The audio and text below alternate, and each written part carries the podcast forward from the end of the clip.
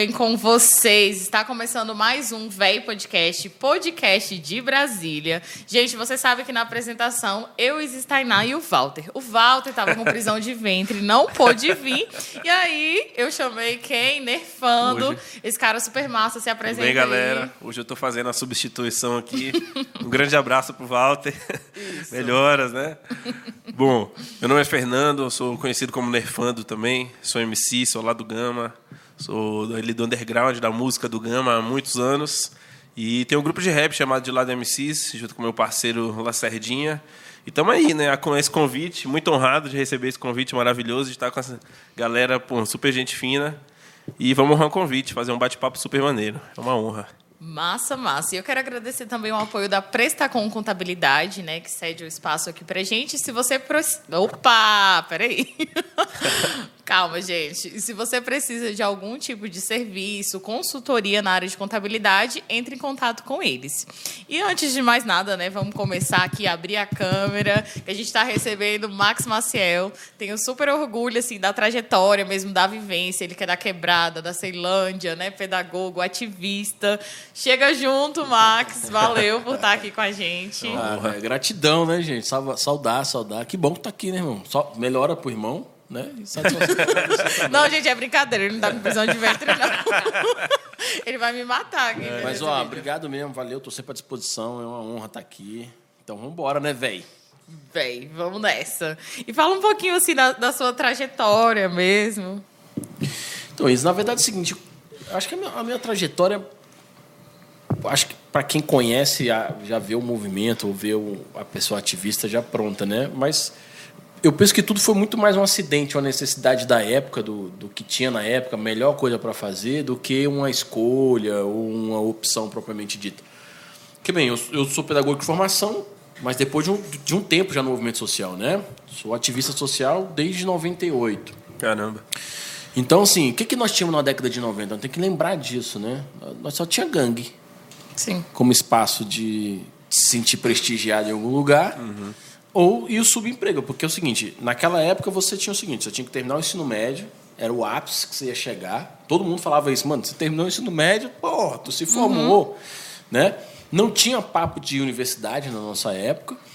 E a gente tinha aqui aquela galera que ia para o subemprego, que não é um problema, mas a gente sabia o que isso acarretava, que não permitia que aquela galera aprimorasse, ou, ou era muito demorado para chegar no seu aprimoramento, né? Você tinha que fazer três corre no dia para fazer uma faculdade à noite, era uma loucura. E mais uma vez, a faculdade não era pauta para nós. Ou parte de um processo de violência. Não era a maioria da juventude, nunca foi a maioria da juventude, mas é uma parte considerável na quebrada, né? Então, quando a gente opta a fazer um movimento social, a ser militante social naquela época, a gente nem tinha noção que era ser um militante social. Mas começou com o Grêmio Estudantil, né? Com ocupação de escola, você entendendo a importância do território, a gente começou a enxergar a comunidade de forma diferente, começou a entender que a gente podia ter uma relação com a comunidade diferente, começou a se questionar sobre as coisas que a gente tinha na quebrada, né? Por que, que aquele mato é alto? Por que, que pô, aquela rua não tem asfalto? Está sucateado é, por que, praça, que pô, a minha escola tá daquele jeito? A gente começou a falar, mano, não é, por, não é só porque a gente depreda, né? Não é só por isso, tem algum problema aqui, pô. Por que, que o dinheiro não chega aqui? Moleque, e muito pelo rap, né? Então, na nossa escola da década de 90, foi um rap muito combativo. Depois, na frente, a gente pode até comentar um pouco do, do papo que eu tinha falado para uhum. vocês, que a gente chegou na, eu cheguei numa tese de, do que é o rap 2003 para trás e o que é o rap 2003 para frente, frente né? né?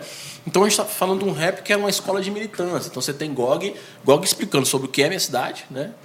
sobre Ceilândia, o Ex falando sobre o que é a Ceilândia, contando a história, e também falando sobre assuntos que motivava mesmo, falava, mas o bagulho tá certo mesmo, qual que é? Aí a gente ia lá no livro, né, para dar uma estudada, porque o bicho tá falando de um assunto ali, é, Nabucodonosor, que é Nabucodonosor, que é mano? Mas, ah, porra, é o cara que foi, né? Rei, rei, rei, rei da Babilônia, né? Do...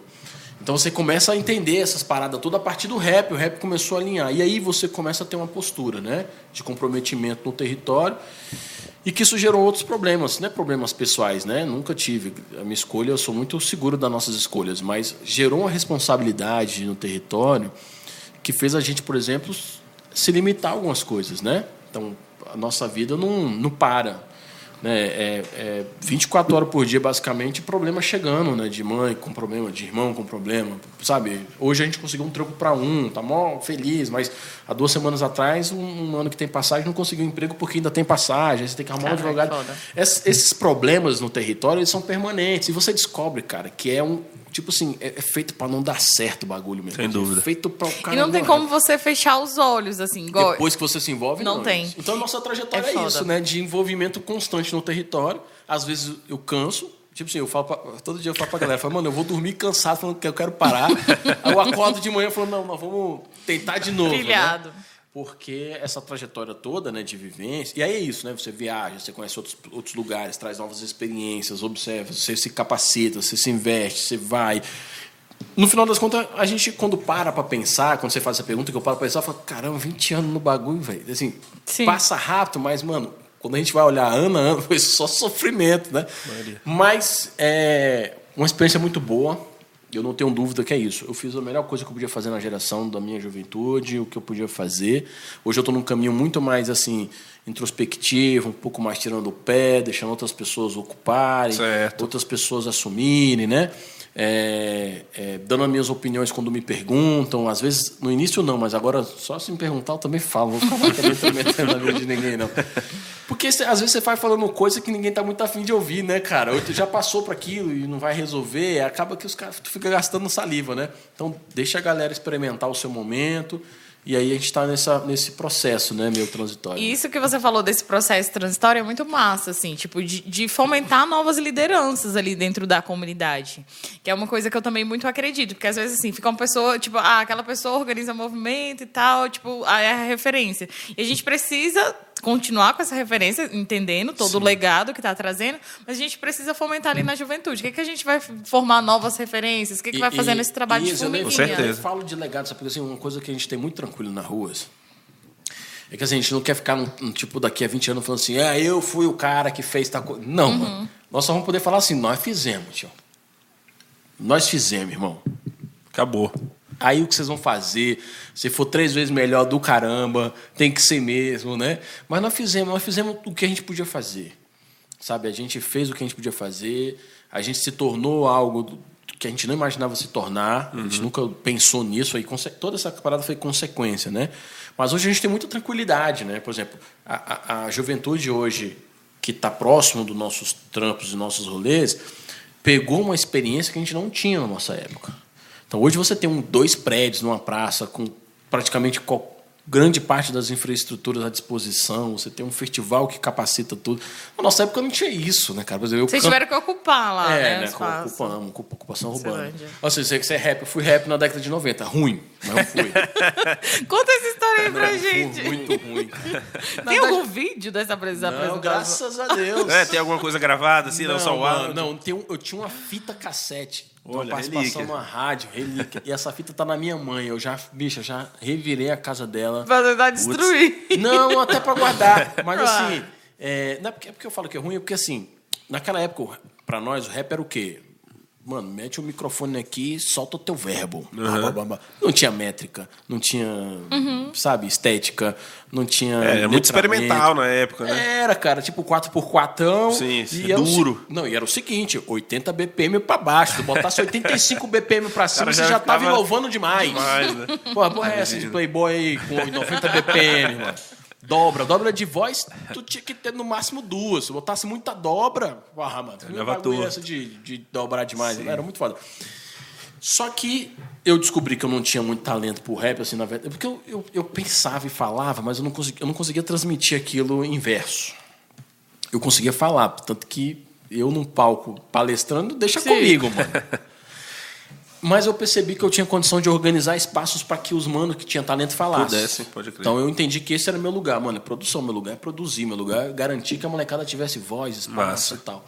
Era um pouco dessa, dessa caminhada. Então, por exemplo, na nossa época, porra, não tinha festival do nível que tem que a gente faz hoje. Você tinha Show eventos, underground, organizado, é, pequeno, pequeno, né? Pela galera ali da região. Isso, mesmo. ou até os grandão mesmo, era tipo assim, um sofrimento, era a lista de 30 nomes para cantar. Eu lembro que você eu tava eu andava com a fit, com com CD Porque olha só, a galera que hoje está cantando, que, que, abre um computador, baixa um programa, uhum. faz seu bicho e tal, ainda com dificuldade, mas faz. Uhum. Na nossa época era o seguinte: você tinha que pagar 12 reais a hora do estúdio. Naquela época, 96, era a fita cassete o auge. E estava começando o CD e começando a internet devagarzinho. Quando, a gente, quando chegou o CD, nós falamos assim, porra, mano, o CD ficou caro. mano, produzir um CD é um carro, velho. Era um carro na Caraca. época. Falei, mano, nunca vai ser para nós gravar um CD.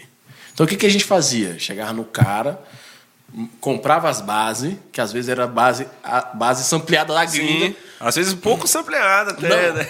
Basicamente puro. Não sei se vocês né? sabem, o, o bonde do Tigrão, inclusive, deixou de existir por causa disso. Sim. Os caras pegaram ba as bases inteiras dos tomaram grupos. direito autoral a rodo. Mano, tomaram um pau, né? Os caras descobriram, na época, sem internet... Bonde do Tigrão. Bonde Tigrão pô. Eu não sabia é, disso. Pô, ele par... Você ver, eles pararam de gravar porque todo o CD que explodiu deles era com base musical de um cara artistas. gringa, de outro Caraca, artista. Velho. Porque era muito comum na nossa época. Não tinha o que fazer, tinha, né? Era isso é, ou isso. Por exemplo, não tinha, nós não tínhamos um Rafa à disposição uhum. em todas as esquinas e quebradas, né? Então hoje você tem grandes produtores, bons produtores em vários territórios da quebrada, porque a galera começou a dominar os meios de produção e Sim. o processo de produção, produção musical também, né? Então a gente fazia o quê? Comprava o CD com quatro, cinco beats e fazia as músicas em cima desses beats e levava esse CD a tudo que era lugar. Então, assim, mano, carro da pamonha passando, você fala, mano, bota, tem CD, bota, bota aí, só pra eu tocar essa faixa. Né? E você ficava ali e tal. É. Então, essa era a nossa realidade. Com o microfone chiando. Eu lembro que teve uma, uma, um evento que a gente foi na Tropical aqui. Tropical era em Taguatinga, aqui, na Sandu Norte, né? Uhum. Era um, um, uma, uma casa de festa famosa uma casa de festa conhecida do, do rap e tal. Uhum. E a gente teve a oportunidade de abrir um show do, dos mano, do mascote lá do Gama, do, do, do Elogital. Pode crer. Tava estourado. Glória ao Pai Celestial. ah, Mano, o som estourado em Brasília. Mano, vamos abrir o show, o show dos caras. Porra, pra nós abrir o show desses caras era foda. Porra, Mas não era só nós, era 30 grupos de rap pra, pra, pra abrir.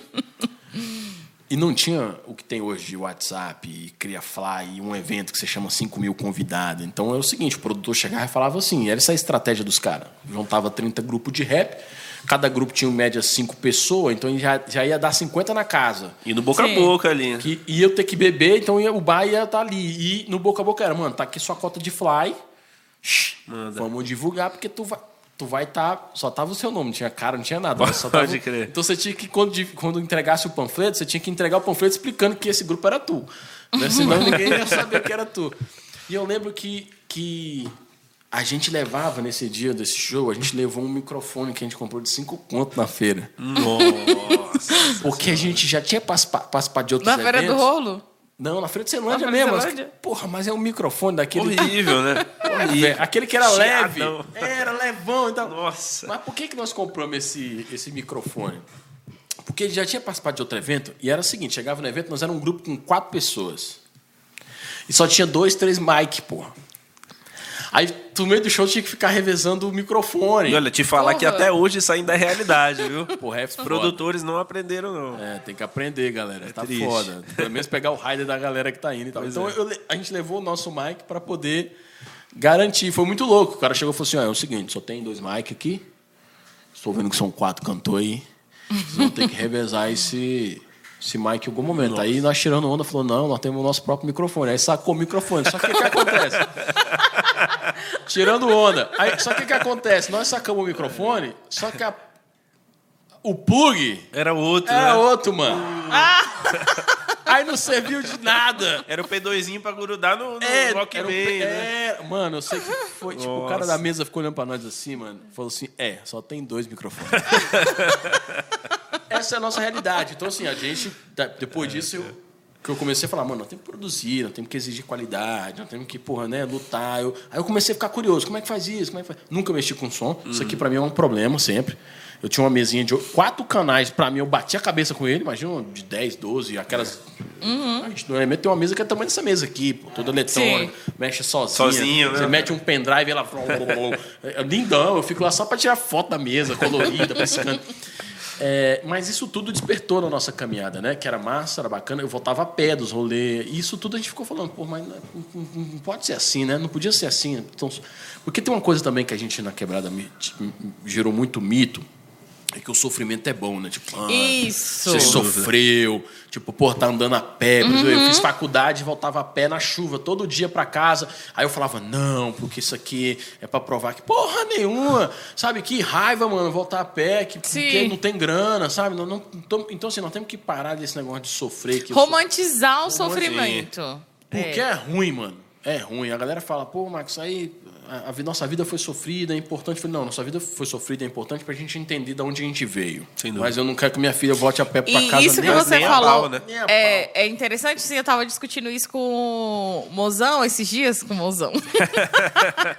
e a gente falando, porque, tipo, quando a gente vê um rap, uma galera, tipo, que, que foi lá e, e venceu, né? Favela venceu mesmo, a galera até critica, tipo, ah, a pessoa tá snob e tudo, comprou um carro. Aí a pessoa, tipo, já acha que perdeu a humildade. E, e nada a ver, a gente tá ali pra, pra acender É, mesmo, isso, cara, pra isso fazer a revolução. Até fora do rap também, dentro de, de todos os movimentos periféricos, assim, vendo punk hardcore também, sempre teve isso. O cara que muda um pouquinho de vida, a pessoa que muda um pouco de vida quer dizer que ele se vendeu, que ele tá na grande mídia, que agora ele não participa mais do underground, não é bem assim. Eu acho que tem, tem equilíbrio. Uma coisa é o cara que veio dessa caminhada e ele muda de postura, muda de discurso e tal, aí é uma outra coisa. Sim. Mas eu, eu, quero que, eu quero que os meus todos andam bem, mano. Sem dúvida. Eu quero acordar de manhã na quebrada e todo mundo ter sua casa de boa, sem preocupar se vai ser expulso ou não, sabe? Com a geladeira boa, com plantando sortinho em casa. Tá? Nós quer isso, nós quer socializar a- a- a- a- as benesses, saca, mano? Só que, historicamente, essa coisa do sofrimento ele, ele é meio romantizada e glamorizada, porque acaba que como a quebrada tem... Eu sempre fiz- falei isso, mano. Às vezes a galera meio critica, mas era um pouco do que acontecia na minha geração. Nós não tinha nada. E como a gente não tinha nada, as expectativas nossas também eram muito baixas. É, qualquer coisa serve. Qualquer coisa serve. Era bem isso. A gente não conhecia Brasília, quem dirá saído daqui. Então, o nosso universo era aquela esquina, aquela quadra, até a rua de cima. Né? Isso, isso, isso é ainda hoje em alguns lugares. Então, naquela época, por exemplo, quando um dos nossos falava assim, mano, eu vou para a faculdade, mano, virou playboy. Porque ninguém aqui vai. Tu vai para lá, tu vai aprender outra língua, vai aprender outras Vai coisas, outras falas, jeito. vai mudar teu jeito. E isso não é mais aceito. Então acaba que a quebrada vira um barril de caranguejo, que quando um caranguejo. Já viu o barril do caranguejo na feira? Pode encher de barril, não vai sair um caranguejo de lá, porque quando ele vai meter, o outro já gruda na perna e puxa. E não é proposital, é do seguinte, mano, nós estamos tudo fodidos, nós temos que estar tudo fodido aqui também Sim. né? Isso é um problema? Do ponto de vista de desenvolvimento, é, porque acaba que, a- que isso, isso faz, inclusive, com que a elite burguesa fala, mano, é isso aqui mesmo. Você não tem nada, esse pouquinho aqui te serve. Não vem querer descobrir que existe um outro universo que você vai querer aqui, não, vai dar ruim para nós. Né? Então o que nós temos que fazer é isso, mano. Então eu fico muito feliz quando eu chego na quebrada, a molecada tá ocupando, sabe, dominando as ferramentas de comunicação. Tá aqui o Velho Oeste fazendo puta, puta de um podcast com baita dos equipamentos, sabe? É isso, mano. Nós temos que fazer isso, nós temos que falar, mostrar pros outros como é que faz mesmo. O Jovem Pessoal é mais ou menos isso. A gente pega informação e passa. Tá aí, mano, ó, é aqui.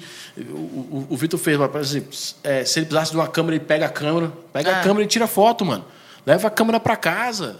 Sabe? Aprende. É, aprende, usa isso aí e tal.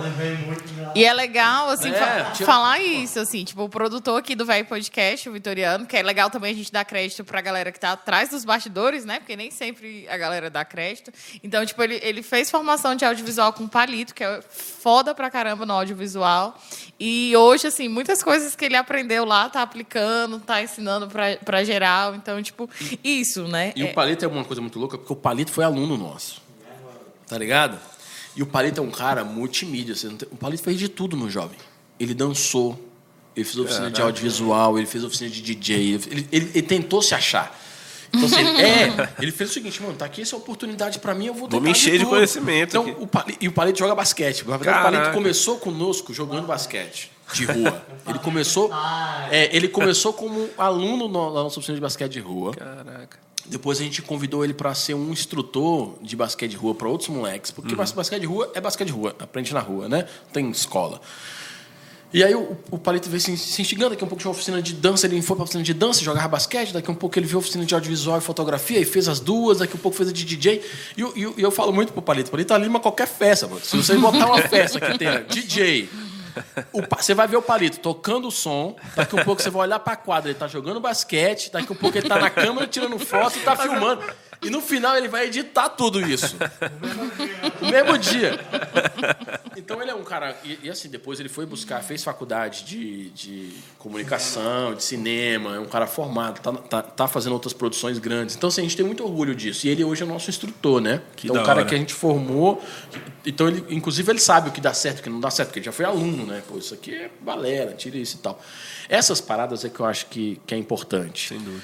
Coisas que naquela época nós não tivemos. Então, se a gente tiver isso como, como prática. Agora, veja bem, para formar um palito demorou quanto tempo? Mais de seis anos. Então, acreditar na juventude leva tempo, irmão. Tempo, confiança, paciência, investimento mesmo. Não dá para você ficar achando que um ano você muda alguém. Não, cara. O cara tá 24 horas do dia dele vivendo uma outra rotina, um outro reflexo, vai passar duas horas do dia contigo, depois volta para 22 horas nesse ambiente que tá- a gente não sabe como é que é, se é bom, se é ruim, se tem violência, não tem. E você vai, vai achar que vai mudar ele rápido? Não vai. Para mudar, você tem que estar ali, ó. O tempo todo, mas nessa pegada, né? Perguntou, responde. E também é foda isso, assim, tipo, ah, de leva tempo. E a gente tem, assim, a nossa característica. Tipo, ah, cara, eu sou filha de mãe solo. Sempre vi minha mãe me batalhando pra cacete. E, tipo, não tem tempo pra gente se testar em outras possibilidades. É igual, ah, levou tempo pra eles se descobrirem no audiovisual. Tipo, a gente tem ali um foco e tem que dar certo. Tem que fazer dar certo. Não tem essa oportunidade errar. de errar, né? Pode errar, é isso. Cara, é, é muito foda, assim. Tipo, É, Mas esse, esse é o, esse- isso que eu estou falando é uma crítica, assim. O sistema não investe no jovem por causa, sabe, por causa do tempo. E muitos dos nossos jovens abandonam potenciais sonhos porque a realidade dele é outra. Então, quantos rap que nós tivemos naquela época bom, mano? Grupo bom, bom, bom, estouradaço. Não puderam, né? Que, velho, vou ter que pagar a conta em casa, eu deixo de investir tempo nisso depois. Quantos skatistas, mano? Alto nível, no muitos, DF, muitos. muitos. O DF é uma... Porra, é potência, mas que não- ninguém investe nos caras, né? E Eu, eu tô falando aqui na prática esportiva, eu tô falando um pouco na prática é, é, é, musical e etc, mas é para quase, quase Todas tudo. as zonas, Quase todos, quase tudo. Ou que não é visto como um trabalho também, né? É, tipo, visto igual como a hobby, uma músico, né? Você que é músico passa muito por Com isso, né? Tipo, certeza. ah, e aí, você trabalha com o quê? Ninguém vê o que a gente faz como trabalho. Tipo, é. Isso aí é, é difícil. Porque, mais uma vez, também tem essa cultura. Do, do- a cultura da carteira assinada como referência. Isso é uma cultura dos nossos pais. Então, por exemplo, é muito difícil, e eu, eu falo nessas caminhadas que a gente fez muita pesquisa, muito trabalho, muito desenvolvimento, muita interação. Por exemplo, eu encontrei vários pais da geração nossa, década de 80, 90, que ele olhava para o filho e ele não reconhecia no estudo a, a mobilidade social, porque ele viveu e, e- e resolveu a vida dele com o trabalho. Sim. Então ele fala pro filho o seguinte: tu ia até o ensino médio massa, mano, mas não vai, isso não vai mais para frente, não, porque isso não é para nós, que eu não consigo bancar, e foca no teu trabalho. Então, por exemplo, quando um filho consegue um, um- um trabalho, o pai fala, mano, se agarra nele e fica até o fim. Quer dizer que é ruim? Não. Não. Eu acho que é o seguinte: tem jovem que quer trabalhar cedo. Sim. Tem jovem que quer investir em, em, em outro tempo. Para muitos, aspecto, muitos né? vai dar certo, dependendo do setor em que trabalha. Né? Para outros, não. Mas veja bem, qual a minha perspectiva do que a gente já está há 20 anos trabalhando? É que nem sempre o primeiro emprego é mobilidade social na quebrada. Nem sempre. Por quê? O cara começa a trabalhar cedo, ele vai largar o trampo, porque não vai conseguir o, o estudo, porque ele não vai conseguir conciliar, Conciliar. de cara. Não vai. Ele é novo, ele vai chegar às seis, seis e meia cansado, em pé, seis da manhã para chegar oito no plano, depois seis da tarde para chegar oito em casa. Ele ainda vai para uma escola. Aí chega na escola, não tem nada que dialoga com ele, ele não está ali, né? Então ele abandona. Então a evasão escolar é grande. Até hoje a evasão escolar na quebrada é grande. Imensa. Então o cara começa a ganhar o dinheiro dele. Bacana. Só que é o seguinte, mano, é aquilo. Então ele vai estudar menos, vai ganhar menos, vai se capacitar menos, então eternamente ele fica naquele patamar. E aí quando você tem aquele que sobressai, aquele que, porre, que superou, que é aquele que conseguiu chegar ainda às oito, eh, perdeu duas aulas, mas vai continuar chegando até às onze, vai acordar às cinco no outro dia e tal. Esse aí não é o cara que mereceu, ele superou, mano. Porque é difícil pra caramba pra maioria fazer isso. Essa é real. E a galera fica romantizando. Não, pô, não é. Ah, Max, mas qual é a saída? Eu falei, mano, não tem saída. É uma sobreposição de ações. É o que a gente faz, não tenta fazer no programa. Pode crer.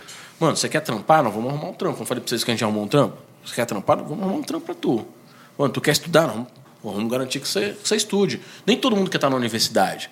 Sim. Certo? Mas tem gente que quer estar, então vai ter pré-vestibular para tu que quer. Sabe? Ah, não, eu quero pô, investir no audiovisual. Mas então vamos estudar audiovisual e investir no audiovisual. Aí você fala uma parada, mas pode não Até dar línguas certo. também tem no jovem de Tem, expressão, tem curso né? de línguas Tipo, lá. Tem curso de Tem curso, línguas, é. você quer aprender se aperfeiçoar. Porque muitas vezes é, é, tipo assim, eu não tive no meu ensino médio, estudei nem no ensino fundamental, estudei sempre na escola pública, tipo, não tive esses acessos a inglês, a espanhol, e tipo, tem esse E é acesso uma diferença gratuito. abissal, né? Com Mas certeza. Então, uma coisa muito louca, por exemplo, na, na minha, na minha infância, eu, eu tive a oportunidade de ter o Silk. Uhum. Só que o Silk, o inglês não fazia sentido para nós. É, Mano, vai fazer inglês pra quê? Porque todo mundo dizia que tu ia fazer faculdade. Né? Todo mundo, você não vai fazer faculdade, pô. Você vai ter que trabalhar um emprego. Aí você fala, vou fazer inglês pra quê? Não consegue pensar em operacionalizar. Não, não consegue. né? Mas, por exemplo... Cara, teve até uma situação assim, tipo, é, uma menina que veio pra cá do, do Pará, né? Ficou lá na, na casa da minha sogra e tudo, um tempo pra estudar. E aí minha sogra falou: não, vamos pagar um, um inglês pra você. Ela falou: não, mas que- com quem eu vou falar inglês no Pará? Então, tipo assim, essa visão, a gente não, não pode sair disso, assim. Eu Tipo, tô falando do inglês, mas eu acho assim, eu, por exemplo, eu acho que o Brasil, acho não, penso, o Brasil tinha que ter, com prioridade, o espanhol como língua oficial. Parece que a gente está descolado da América Não, Latina. Nós, É. não, parece não. Nós, estamos. Sim, nós estamos. Se chegar qualquer um tá. que tem dinheiro e fala assim, "Quer, eu quero ir pra Disney. Tipo, não tem nada a ver. Uhum. Mas a gente não quer conhecer Machu Picchu, Peru, sabe? Não quer conhecer a América Latina, o Caribe, caribenho, né? Cuba, México. Não quer, mano. Os Andes. Chi- Eu, eu- eu falo isso porque nós recebemos no Jovem Expressão um grupo de jovens latino-americanos. Aí tinha bolivianos, peruanos, chilenos, equatorianos, eh, argentinos, eh, da Guiana, tinha, porra, da Venezuela, da Colômbia. Mano, os caras, eles sentaram e deram um esporro em nós. Tipo assim, a gente achando, né? Porque eles falaram, falaram assim, ó, vocês são arrogantes, vocês acham que são a salvação da América Latina, vocês não conhecem a história de luta, não, de luta de Simão Bolivar, porra. Se, se muita gente fala isso, fala assim, Simão Bolivar deve ser o, o Bolívar lá da Venezuela. E, né, aí, aí, os comunistas, não, mas o Bolívar era um espanhol que queria unificar a América Latina. E só o Brasil não fazia parte do plano de Bolívar porque não falava espanhol. Ele queria transformar uma nação única. E tem todo um processo histórico, é, artístico, cultural, geográfico na América Latina formidável. E a gente conhece pouco, mano. Nos nossos livros, pô, não conta os maias, os incas, sabe? Os Andes, não conta essas histórias. Então, assim, eu, eu não fiz, por exemplo, eu abandonei o Silk na época. Porque não fazia Faz sentido para sentido. mim. Não fazia. Eu me arrependo horror hoje. Sim. Tanto que eu voltei a fazer inglês depois que a gente levou o inglês para o nosso espaço. Por quê? Porque eu já perdi viagem, porque eu não falava inglês. Às vezes eu trombo com um monte de irmão que vem de fora, até da América Latina mesmo, vai falar espanhol. A gente se arrasta ali no portunhol. Mas- Depois de duas semanas com ele, você até fala algumas coisas, né? É, você fica ali, aí você começa a sair com um sotaquezinho para dar uma tirada de onda. Mas hoje faz todo sentido para nós, porque nós estamos numa, numa fase internacional, nós estamos num momento que Sim. estamos dialogando. O Jovem de Expressão, por exemplo, ele é uma escala no, no Brasil de intercambistas. Então a gente recebe gente da Espanha, da Colômbia, do México, eles ficam eles emergem, né? Eles ficam imersos no programa com a gente durante dois, três meses. Legal. Então, assim, isso abriu os olhos. Pô, quando eu tô recebendo um monte de, de irmão aqui. E não consigo nem me comunicar. Porra, não consigo me comunicar, mano. Mas aqui, tipo assim, esse, essa falta de interesse com a América Latina, a gente percebe muito essa valorização mesmo do tipo do que é da gringa lá nos Estados Unidos, tipo, que a galera costuma dizer, ah, um complexo vira-lata. Tipo, tudo que é de fora tem uma hipervalorização do que o que é E de o de fora é bem dentro. localizado, que é só né, no, no, no hemisfério só, É. de um local só. Enquanto de fora aqui É um, próximo. processo, é um processo cultural, né? Sim. Então, como eu estava tava dizendo, então assim, esse processo cultural ele remete no, no povo brasileiro também, que sempre enxergou o trabalho como salvação, mas é um trabalho mal remunerado, ou, ou, ou até que seja remunerado, ele não tem prospecção. Não estou falando de vida, estou falando de- de- do que gosta, né? Do, do- parece que fazer o que gosta é um pecado. Sim. O, o que gosta é o segundo plano. Geralmente é encarado como o, o que gosta, geralmente não, não traz retorno financeiro. É, o hobby, gosta É, é. o hobby, é o momento, a folga, né? E eu não tenho resposta também para isso. Pra isso. O, que eu, o, que, o, que eu, o que eu tenho que dizer que eu vejo na prática é que essa rotina levou hoje a um adoecimento de uma galera adulta. Frustrou uma galera adulta que abandonou seus sonhos, que não investiu para poder manter o status ou sobreviver nesse processo. Não necessariamente conseguiu sobressair da forma como queria, ou até aqueles que conseguiram pra caramba muito assim, você vai contar na, você conta no, no dedo. Né? Eu, eu não tenho nenhum amigo bilionário, por exemplo. Eu não tenho nenhum amigo milionário. Mas eu tenho amigos que têm casa, têm carro e tal, mas que se acham milionários, assim, sabe? Sim. Eu falo para eles, mano, você, na primeira crise, tu é o primeiro a quebrar, tio. Porque o teu padrão é de vida. É, é- é- é- ninguém sustenta ele, ele vai sair. Você, Sim. você tem que se endividar para ficar mantendo esse, esse padrão. E não tem que ser assim para ninguém. Por isso que a gente é a favor do renda básica para todo mundo. Né? E aí não é, uma, é uma loucura que nós estamos falando aqui. Você está vendo o Vale do Silício, os manos, grandão. Né? Nós temos um dossiê lá, um documento do Vale do Silício, de todos os grandes caras que têm aplicativos no mundo, né, da família Apple, tudo, que está falando, ó, nós vamos ter que dar mil dólares para todo mundo mesmo. Aí você começa a falar, mano, o que, que rico quer dar dinheiro para nós, né? Alguma coisa tem. Tá errado, né? Porque essa pauta era nossa. Sim. Para quê? Para ter o processo básico equânime. Ou seja, pô, se todo mundo tem uma renda básica, isso. E aí a gente pegou estudos, por exemplo, o estudo de Viena. Todo mundo que recebeu na- na- em Viena um- um- uma renda básica não abandonou o trabalho, não deixou de estudar, pelo contrário, ele teve mais tempo para investir nas coisas que ele acredita e ele não ficou exposto a vulnerabilidades, né? Exato. Então é, é um, é um pouco disso que a gente está apostando. Então, se- primeiro que se você der mil reais na mão de alguém hoje, quase nada. É só ir no mercado. É, a gente tava falando isso no não for- aqui. Mas- É, se o cara não for com- fazer compra, ele acha que mil conto é bom, mas para a família não é. Então por que, que o cara quer dar mil dólares? Qual, qual é o, a- a- o que está por trás disso? E aí, falando do podcast, eu tenho que falar do nosso, né? Uhum. No Papo de Quebrada Nossa, a gente convidou o Edmilson Paraná, que é um estudioso né, nessa área, e ele falou: é o seguinte, irmão, é porque os caras tá ligado que daqui a 50 anos não vai ter emprego mais para ninguém.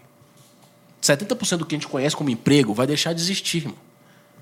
Por quê? A automação é uma constância e uma realidade.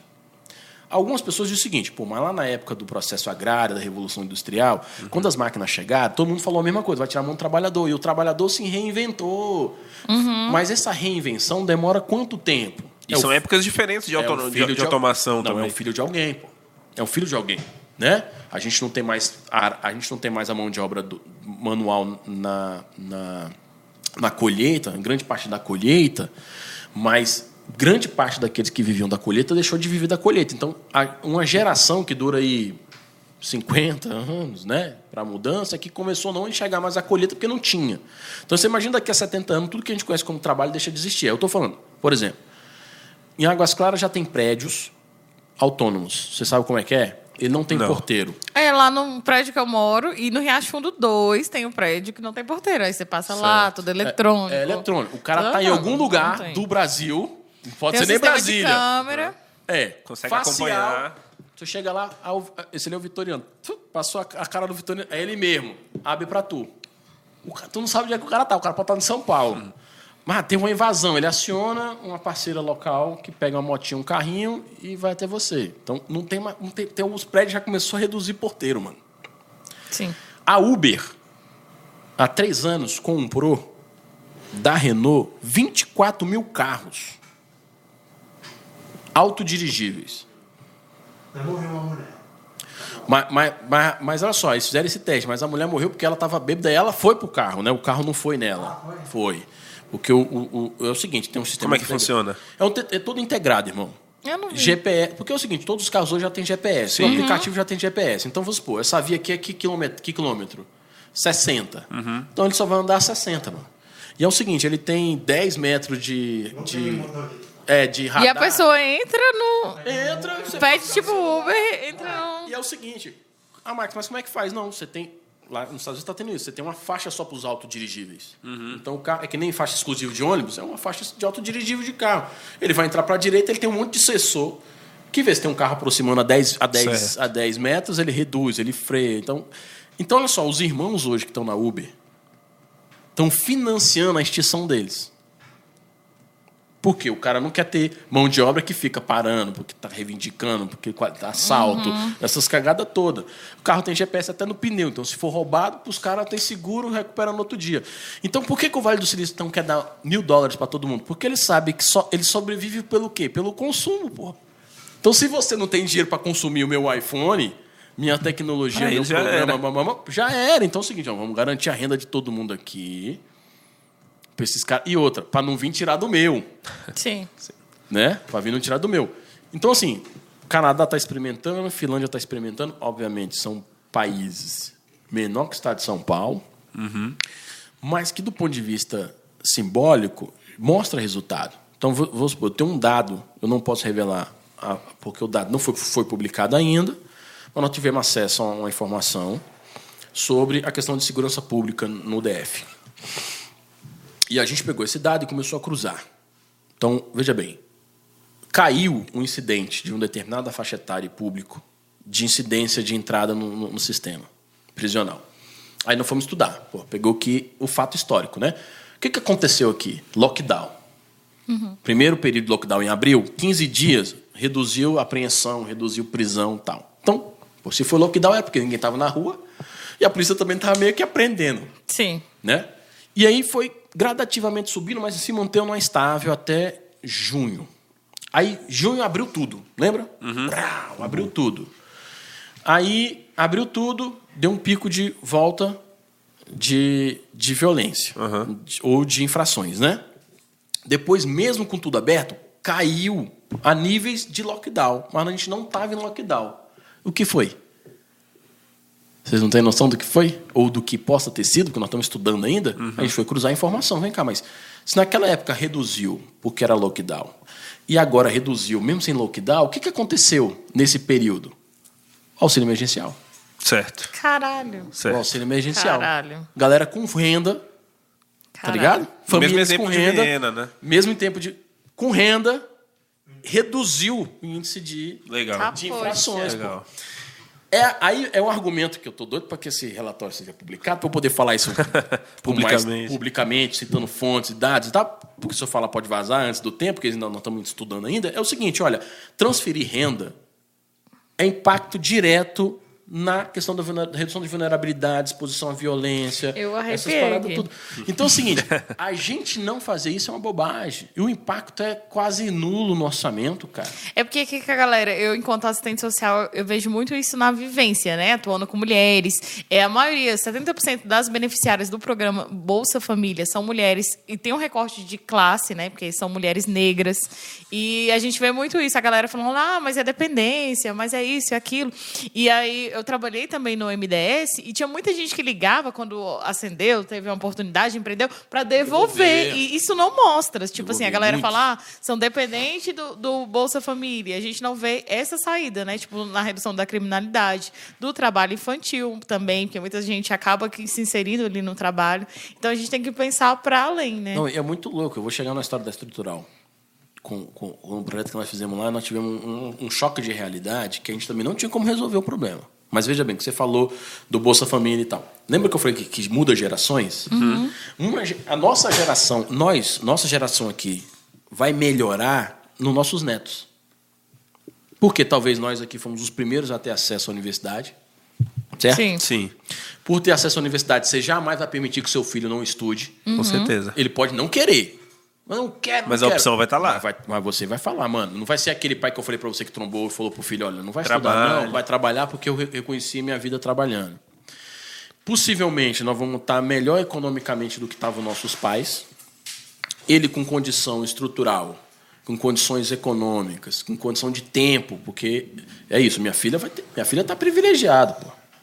Minha filha, por exemplo, nós temos uma casa própria, então ela não vai poder passar um perrengue que eu passei, que é despejo, aluguel. Cara, não, ela tá, vai ter tempo para estudar, pode não querer. Nós vamos brigar, vamos discutir, vamos chegar nos acordos. Essa geração demora até três gerações. Então, ou seja, por 50, 100 anos, isso. Então, quando você pega o impacto do Bolsa Família, você não, olha, você não pode olhar em 10 anos. Com porque ainda não mudou a geração. Porque esse menino ainda tá. Mas, esse, mas aquele que ascendeu, que conseguiu ter acesso à universidade. Não estou falando que a universidade garante renda alta. Não tô, isso, inclusive, não pode ser uma defesa, porque não garante. Não garante. Não garante. Meu irmão é doutor na Universidade de, de Brasília, meu irmão ficou um tempo mal. Hoje ele está melhor, mas imagina um doutor nesse Brasil vivendo de, de frila, mano. E a troco da estabilidade mental. E é foda isso, assim. O cara tipo, que investiu tempo na universidade, pesquisa e o Brasil não investe. Porque Eu tinha esse mito. Quando eu, eu fiquei, quase entrei em uma depressão pesada, assim, que eu me formei. Porque eu, eu, na faculdade, era, tipo, cara, era um espaço privilegiado. Eu era uma das Uhum. primeiras da minha família. Então, tipo, eu abraçava. Eu era da extensão, era militante do centro acadêmico. Eu vivia na universidade. Eu falei, saí, no outro dia, formei, peguei meu diploma, tô empregada. Fiquei um ano. E É, aí, é tipo, eu tive que montar, um, tipo assim, mas no momento eu fui me reinventando. Montei um brechó, fui vendo outras áreas, descobri a área da comunicação. Depois eu voltei a atuar na área como assistente social. Só que, tipo, foi isso, assim, não, não foi fácil, né? É interessante ver como é que, nesses casos, eu também vejo muito isso. Que muita gente é, tem essa oportunidade da, da, da academia, são os primeiros, as primeiras da família ir para academia, e saem da academia e ficam nesse período aí, que é esse período de limbo, e aí conseguem se reinventar, né? Descobrir algo diferente, mas pouquíssima gente. Mas eu tinha muita vergonha disso, assim, tipo, Sim. poxa, velho, minha mãe, tipo, quanto que foi suado tá aqui nesse espaço e não ter conseguido ali, Ainda tipo, dá de uma culpa, imediato. né? Dá uma É, culpa. Dá culpa, dá culpa. Dá uma culpa Não, pesada. e, e- e- e não só dá culpa, como também reforça outras teses. Falando, vale, viu? Pra quê? Pra quê? Eu tô falando, não, pô. Mas por que isso? Primeiro, o Brasil não investe na ciência e tecnologia e Uhum. no conhecimento, Nem de longe. nem de perto. Mano, a gente, a gente, ref- a gente é uma sociedade. Olha só o que, que nós fizemos nos últimos quatro anos. Nós estamos rindo de quem está na universidade, mano. Nós estamos rindo, fazendo chacota, dizendo que tem que acabar a universidade. E, e e nós aqui debatendo o seguinte: por que, que o Brasil é um dos, um dos únicos países na América Latina a manter, a manter vestibular? Não, pô, tem que ser universalizado para quem quer. Sabe assim, né? que nem que eu falei, aqui tem gente que não quer, mas quem quer tinha que acessar a universidade. Não tem essa de vou fazer um pré-vestibular, quase um concurso maluco para entrar. E aí você tem todo um processo, inclusive higienista, que é medicina é um público, a gente já sabe quem é. E com certeza medicina é aquele cara que o pai já tem um hospital. Então quando ele se formar, ele não vai ficar nesse limbo de um ano caçando emprego. Ou se ele vai servir o Estado no seu processo de residência, ele está muito mais preocupado em manter a sua clínica, porque ele recebe muito mais do que ele recebendo para o Estado. Então, Uhum. é óbvio que nesse país a gente vai privilegiar o privado ao invés do público. Nós vamos sucatear o hospital público para todo mundo fugir para a clínica que é dos caras. Cara, e isso é Tá foda. na católica, eu formei na católica, né? Tipo, vítima do funilamento, estudei já, estudei no estadual, no Novo Gama, tipo aquele ensino precário. Não passei, trabalhava de telemarketing para poder pagar a faculdade, meus trampos. E aí a gente pegava algumas disciplinas, né, coletivas juntas, e aí teve um pai que foi reclamar do menino estudante de medicina, que ele não pagava quase, é, não sei se era 7 mil, não sei, 5 mil, para o menino estagiar no Hospital da Ceilândia. E ele não queria, porque o campo de estágio obrigatório é, decretou para ele ir para o Hospital da Ceilândia lá. E ele, e ele foi, tipo, reclamar com a direção. Eu falei, cara, que, que, Que Agora, imagina, 7 mil por mês, Putz, um curso de medicina. que isso. Não é nem, não é nem pra nós de perto. Nem- Mas do quê? Você tá maluco? 7 mil? Pra tu ficar aí? Não, vamos fazer outra coisa. Isso tudo é, um- é uma lógica. é, e aí, eu, eu conheço, eu- nessas andanças de intercambistas, a gente conheceu os cubanos. E a gente fez essa Legal. pergunta pros caras. Por que, que Cuba medicina é avançada? Os caras estão fazendo vacina. Tu acha que o Brasil não tinha condição de fazer uma vacina? Claro que tinha, mano. Mano, nós temos uma Fiocruz, um Butantan. Nós temos, olha só o que a UNB está fazendo agora com ciência e pesquisa precarizada, com corte de bi- 38 milhões de corte a universidade teve. Os caras estão ainda lá fazendo estudo de descobrir outras formas de, de sanar problemas da Covid e tal. Aí a gente fez, um, olha, nós temos quatro anos assim, que a gente encontrou os manos, os cubanos estavam no Brasil ainda, naquele processo e tal. A gente fez uma pergunta, né? Por que, que a medicina é um foco de vocês? Eles falaram assim, mas a medicina não é um foco nosso. Aí eu falei, não? Ele falou, não. Eu falei, mas porque apresenta? Ele falou, não, Ah. porque Cuba tem excelência em medicina. Mas você só é médico se você quiser. Então, por quê? Porque lá o médico, a base salarial é a mesma. Então ninguém quer ser um médico para ganhar dinheiro lá, entendeu? Quer ser médico para ajudar. Entendeu? Então, assim, não é igual ao Brasil. Ele falou, não é igual ao Brasil, que o médico forma, o privilegiado paga para ele se formar, porque ele acha que vai ganhar 70 mil por mês. Em Cuba, não. As pessoas são médicas, entram na medicina porque eles querem estudar e resolver o problema do povo. Aí eu falei, obrigado, vou falar mais nada para você. Porque é isso, nós estamos formando uma galera que está vocacionada muito mais ao processo econômico do que um, um- eu me formar para servir o, o meu país, o povo, o problema do povo, para a gente poder viver equânime, sabe, sem problema. E, e eu falava com os caras, porque nós temos uma visão preconceituosa. Eu falei assim, porra, eu gosto de Cuba, tal, mas tem umas críticas, né? Porra, É, igual quando eles vieram, que teve aquela questão também, tipo, da galera, tipo, é, tirou, né, o projeto que tinha dos médicos cubanos Sim, aqui no sim, Brasil e tudo mais. E aí a gente tem uma visão pre- preconceituosa, mas não preconceituosa do ponto de vista de gerar preconceito com os caras, mas de como o mundo apresenta Cuba para nós. Obviamente que nossa formação não permitia essa visão, mas na bancada dos jovens da mesa que estavam lá, tinha, né? Tipo, por que que vocês não têm computador? Os caras falaram, mas nós temos. Pô, tu tem internet, pô. Porque o mu- o mundo apresenta Cuba como uma coisa isolada, Isso. sabe? E uma das coisas que, eles, que, que a gente, é, que a gente tirou de certo é o seguinte, é que nós não podemos analisar um país sem entender um contexto imperialista sobre ele. Cuba tem um embargo há anos. Agora imagine essa Cuba, onde tem excelência em medicina, onde todo mundo entendeu o seu papel enquanto sociedade e comunidade. Tem 30 anos que não tem um homicídio. Não estou dizendo que isso é o melhor modelo. Estou dizendo essa- o que, o que a gente conhece de Cuba. Imagine essa Cuba sem embargo econômico. Putz, Potência mundial, mano. fácil. Os caras não querem. Por quê? Porque eles querem vender o, o privilégio de dizer que você pode ser igual a um Bill Gates na vida, e não vai ser, porque as condições estruturantes nossas para ser um Bill Gates não é. Eu não tenho 7 E mil. ainda vão se aproveitar desse processo para ficar te gastando Pra com gastando coach, e aí É vai. isso, é isso. Não é, não vai ser, porque, mano, eu falo pra galera, ó, eu, mesmo o fudido, eu era ainda um fudido razoável em relação a um monte de gente que tava abaixo de mim, Sim, porque eu tinha sim. pai. Olha que coisa louca, eu tinha pai. Muitos dos meus brothers não tinham pai. A grandíssima maioria. Porra, e é uma grande diferença quando você tem um pai. Não estou dizendo que a figura paterna, ela por si só baliza a relação. Não estou dizer isso. Mas estou dizendo que um ambiente familiar, ele é propício a uma série de outras coisas, como sofrimentos, né? É, é des- desprezo e tal. Ao mesmo tempo que eu tenho muitos brothers que, têm um, que tinham um núcleo familiar visto como completo, só que era tóxico pra caramba. Pai batia na mãe pra caçamba, batia nele. Então, assim, não existe um padrão perfeito. Eu tô dizendo o seguinte: por eu ter um pai, ou seja, eu tinha um cara que mantinha, a minha mãe não precisou sair para trabalhar para manter. Por ela não ter saído para trabalhar para manter, ela, ela tinha condições de me acompanhar no estudo, ela tinha condição de. E eu, mesmo sem nenhuma condição, mesmo pagando aluguel, mesmo pagando tudo, você tinha aquela, aquela, aquelas coisas, né? Muita gente não tinha isso, não teve acesso a, a, a- a isso, né? Assim como hoje.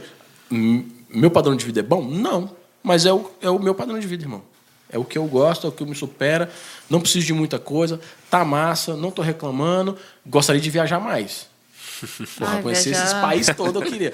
Não consigo. É. Você já viajou pra fora de algum? Porra, não viajei porque eu não sabia falar inglês. É, é por isso que eu comecei Porra! a fazer inglês. Porra Eu mesmo, três vezes. Puta, três, vezes. Três vezes. Pra fazer conferência e os caras falavam, mas eu não tenho, Caraca! não tenho condição de ter um pagar um tradutor. Tradutor é absurdo. Eu tinha ido mesmo Aí, assim? Não, então, mas eu também poderia ter ido assim, mas é o seguinte: é, você chega num lugar que é um país, aí você vai pagar hotel, aquela coisa toda, e na conferência você não vai falar português. Ah, porque não sim. tem tradutor pros caras. Exato. Isso é normal pra eles. Pra eles. Mas Mesmo pra quando chamar é um distante. gringo aqui, ó, você vai falar no Brasil, tem que falar português. Não, mas é a gente bota tradutor pra todo Sim, mundo. faz. Eles não. E eu já Vai vi muito assim, acontecendo assim, tipo, em palestra, congresso que eu vou, aí vem um gringo, tipo, tem um tradutor e a pessoa lá que tá, tipo, fala em inglês pra pessoa. Eu falo, cara, lá eu vou estar lá fora, a galera não vai se esforçar pra falar em português pra Nunca, me nem a pau. entender. Nem a pau. Então, tipo, então, assim, esse muito uma isso. coisa se fosse assim. Aí eu vou turistar. Ah, mano. Google Tradutor aqui já ligado no full. já no, trans, no Translator aqui. Eu já tô falando aqui, automaticamente já tá conversando com o cara. Agora, uma coisa é você ir para um trabalho e tal, que você pode correr o risco de, de É. ser muito ruim, né? E aí a gente mandou outras pessoas no lugar. Mandamos, o, o Wagner foi um que foi para Nova York. Foi muito louco. Ele foi para Nova York, cara, muito louco. Ele foi para Nova York nessa época. E não sei se você sabe, nessa época, nos Estados Unidos, porra, é nevada, mano. É, agora estão passando uma geada assim. Mano, eu vou tentar aqui achar, no, vou tentar aqui achar uma foto dele na, na plenária da ONU. No puta frio, a roupa que ele tava. vou tentar achar aqui pra vocês.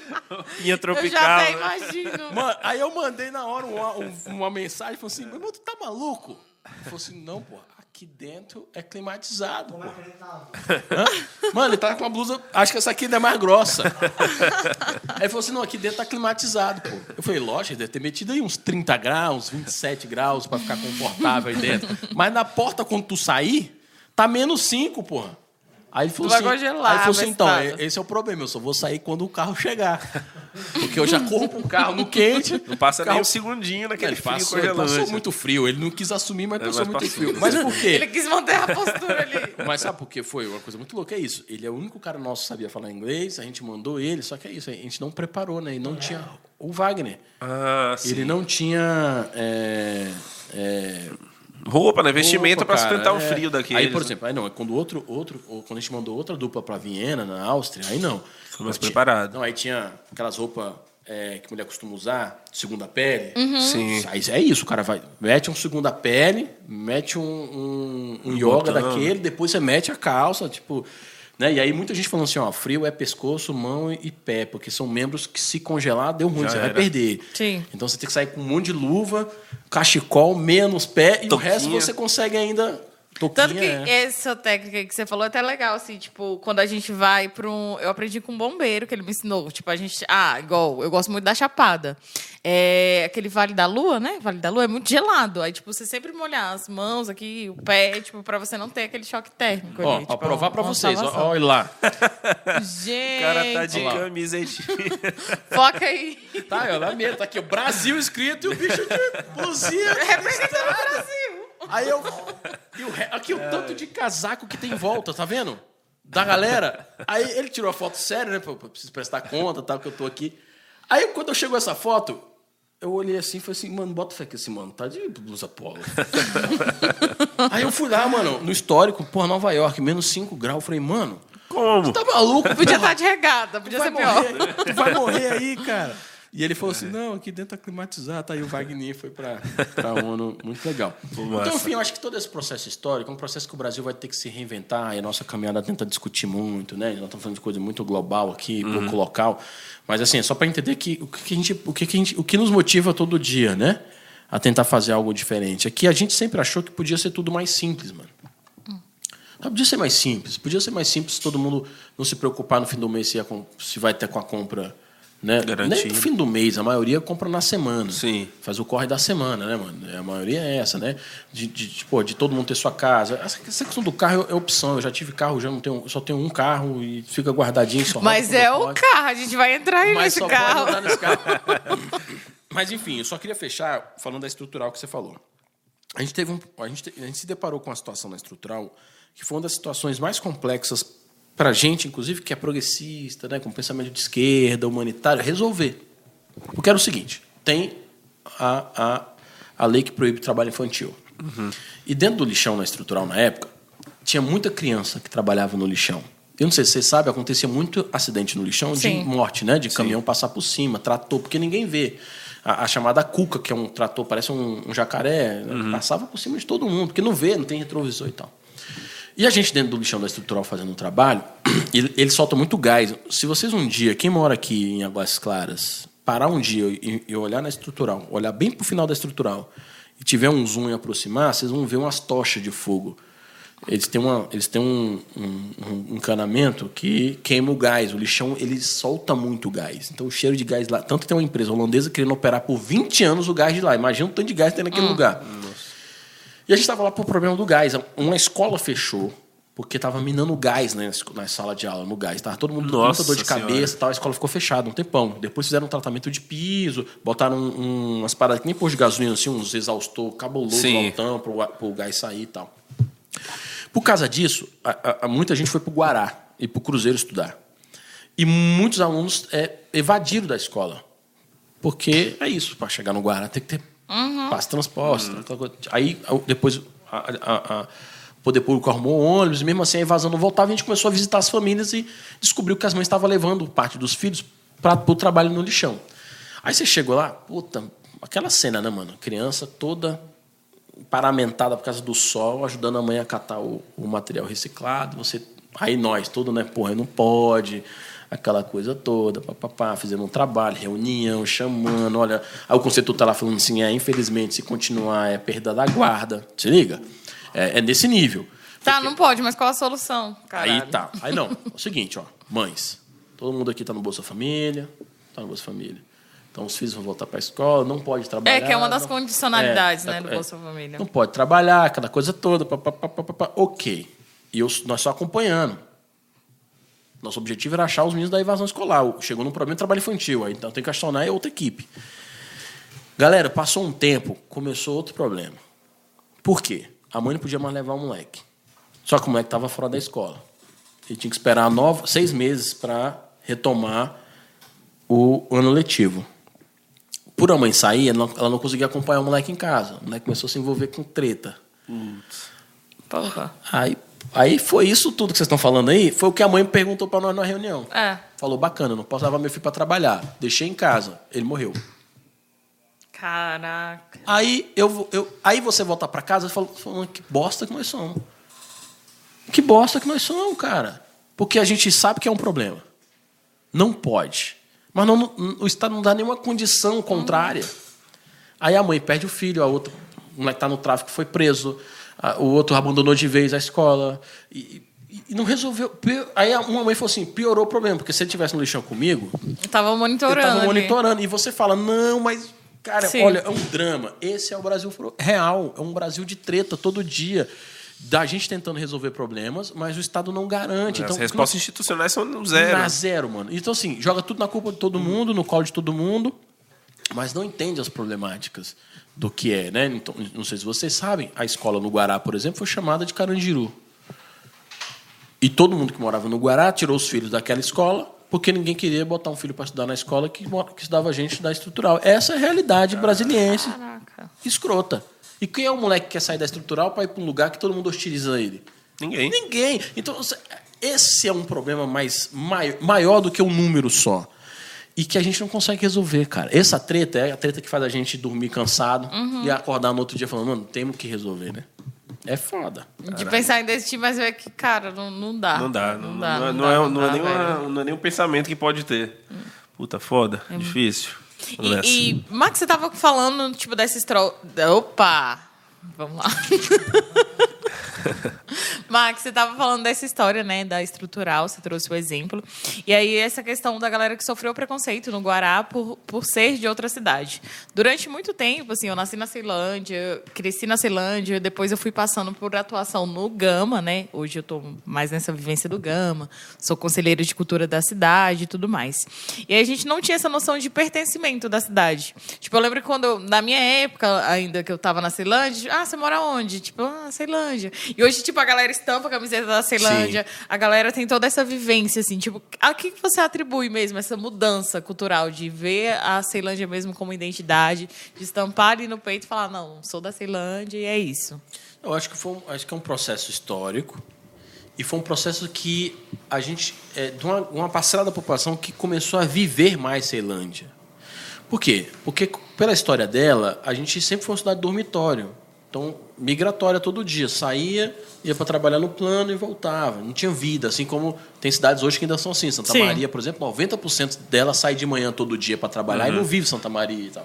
É, eu- Só que, obviamente, Santa Maria não é a cidade como a Ceilândia naquela época da década de 70, 80, que era todo dia a foto do jornal, né? Violência, morte, violência, treta, morte. Então ficou um estigma de uma cidade violenta, né?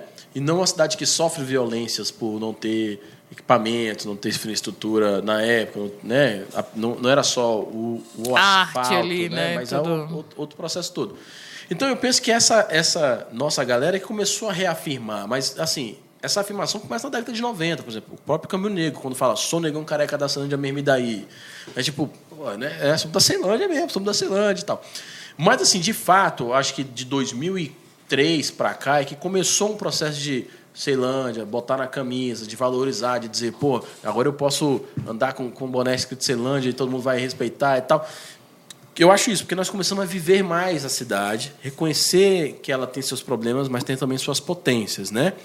Então, acho que é um trabalho ali que a gente também fez um pouco na Praça do Cidadão, que tanto nós temos o nosso monumento à Love Ceilândia lá, você tem o próprio Viala 17 que imprime boné, você tem próprios rappers O Raiz também, né? Raiz. A galera do Isso é uma Raiz. coisa muito louca, porque você fala assim, mas, por exemplo, Hoje a galera, nós estamos estampando boné e tal, mas, por exemplo, na época quando a, gente, quando a gente viajava, antes disso, uma coisa muito louca, mano. Eu chegava em qualquer quebrada do Brasil, mano. Qualquer favela do Brasil que a gente ia. O cara falava assim, mano, você é da onde? Eu falava, mano, sou da Celândia. Os caras, mano, é foda. Berço, né, do rap senta nacional. Com, senta com nós aqui. Por quê? Porque era o berço do rap nacional. Todo mundo ouvia. É, Racionais falou de Ceilândia. Você via a galera. Então, assim, Ceilândia virou um mito no rap Uhum. lá fora, mas demorou aqui dentro. Eu ainda acho que muita gente do DF não vivencia as cidades, a sua própria cidade. Mas pela lógica de como a gente foi organizados, poxa, a gente não sai daqui para curtir no Gama. Nem a pau. Nem a pau. E muito dificilmente o Gama sai para curtir. na- na- todo mundo sai para curtir no plano. Sa- acorda de Sim. manhã para trabalhar, volta, se arruma para voltar pro plano. É a direção. É, eu acho que esse negócio meio que cansou geral. A galera tá querendo. Taguatinga tem uma autonomia, sempre teve ali umas, uma, agitos próprios e tal. Então, essa dinâmica acontece por quê? Porque não tem transporte público que liga as cidades. Tem de segunda a sexta no final de semana, né? E é e, horário até, e reduzido. até de segunda a sexta, os horários também são bastante. difícil, são é míseros. muito- é, eu, chegar, eu tenho uma prima que mora no, na- na- no Gama Leste. Para eu ir para lá, são três ônibus. É. né? Se eu quiser, chegar rápido. E é base, o, o sistema de transporte é baseado no sistema de trabalho. Só a nesse partir, fluxo. é, exato. A partir fluxo. das seis horas a gente que não, é precisa mais inteligente. ter um ônibus. E ao mesmo tempo que fala assim, é, por exemplo, muita gente fala, né, mas por que, Ce- por que vocês metem marra de Celândia, mas o que, que tem Celândia? Eu falo pra galera, mano, esse é o problema, a galera não sabe, mas Celândia, se ela fosse um município, ela ia, ia ser um dos 100 maiores do Brasil. Ela é o maior, ela é o maior mercado consumidor do Centro-Oeste, mano. Ela é exportadora de imóveis, exportadora de cultura. Nós temos o segundo museu de gemas, um sítio arqueológico, uma obra de Oscar Niemeyer. Mano, dá para fazer um polo turístico, inclusive, em Ceilândia. Tanto que tem um projeto chamado Vem para Sair, que Legal. mapeou todos os pontos turísticos, tudo isso que eu falei aqui, né? Só que é isso, a gente- é a própria comunidade que ainda tenta manter a resistência cultural. Nós não temos nosso centro cultural ainda. Dá para fazer rolê turístico em toda. Inclusive, eu acho que esse processo cultural turístico, além da ciência e, biotecnologia, é a saída da crise no DF. Não é funcionalismo, é essa frente. Olha o que que Portugal é hoje. Turismo e cultura, filho.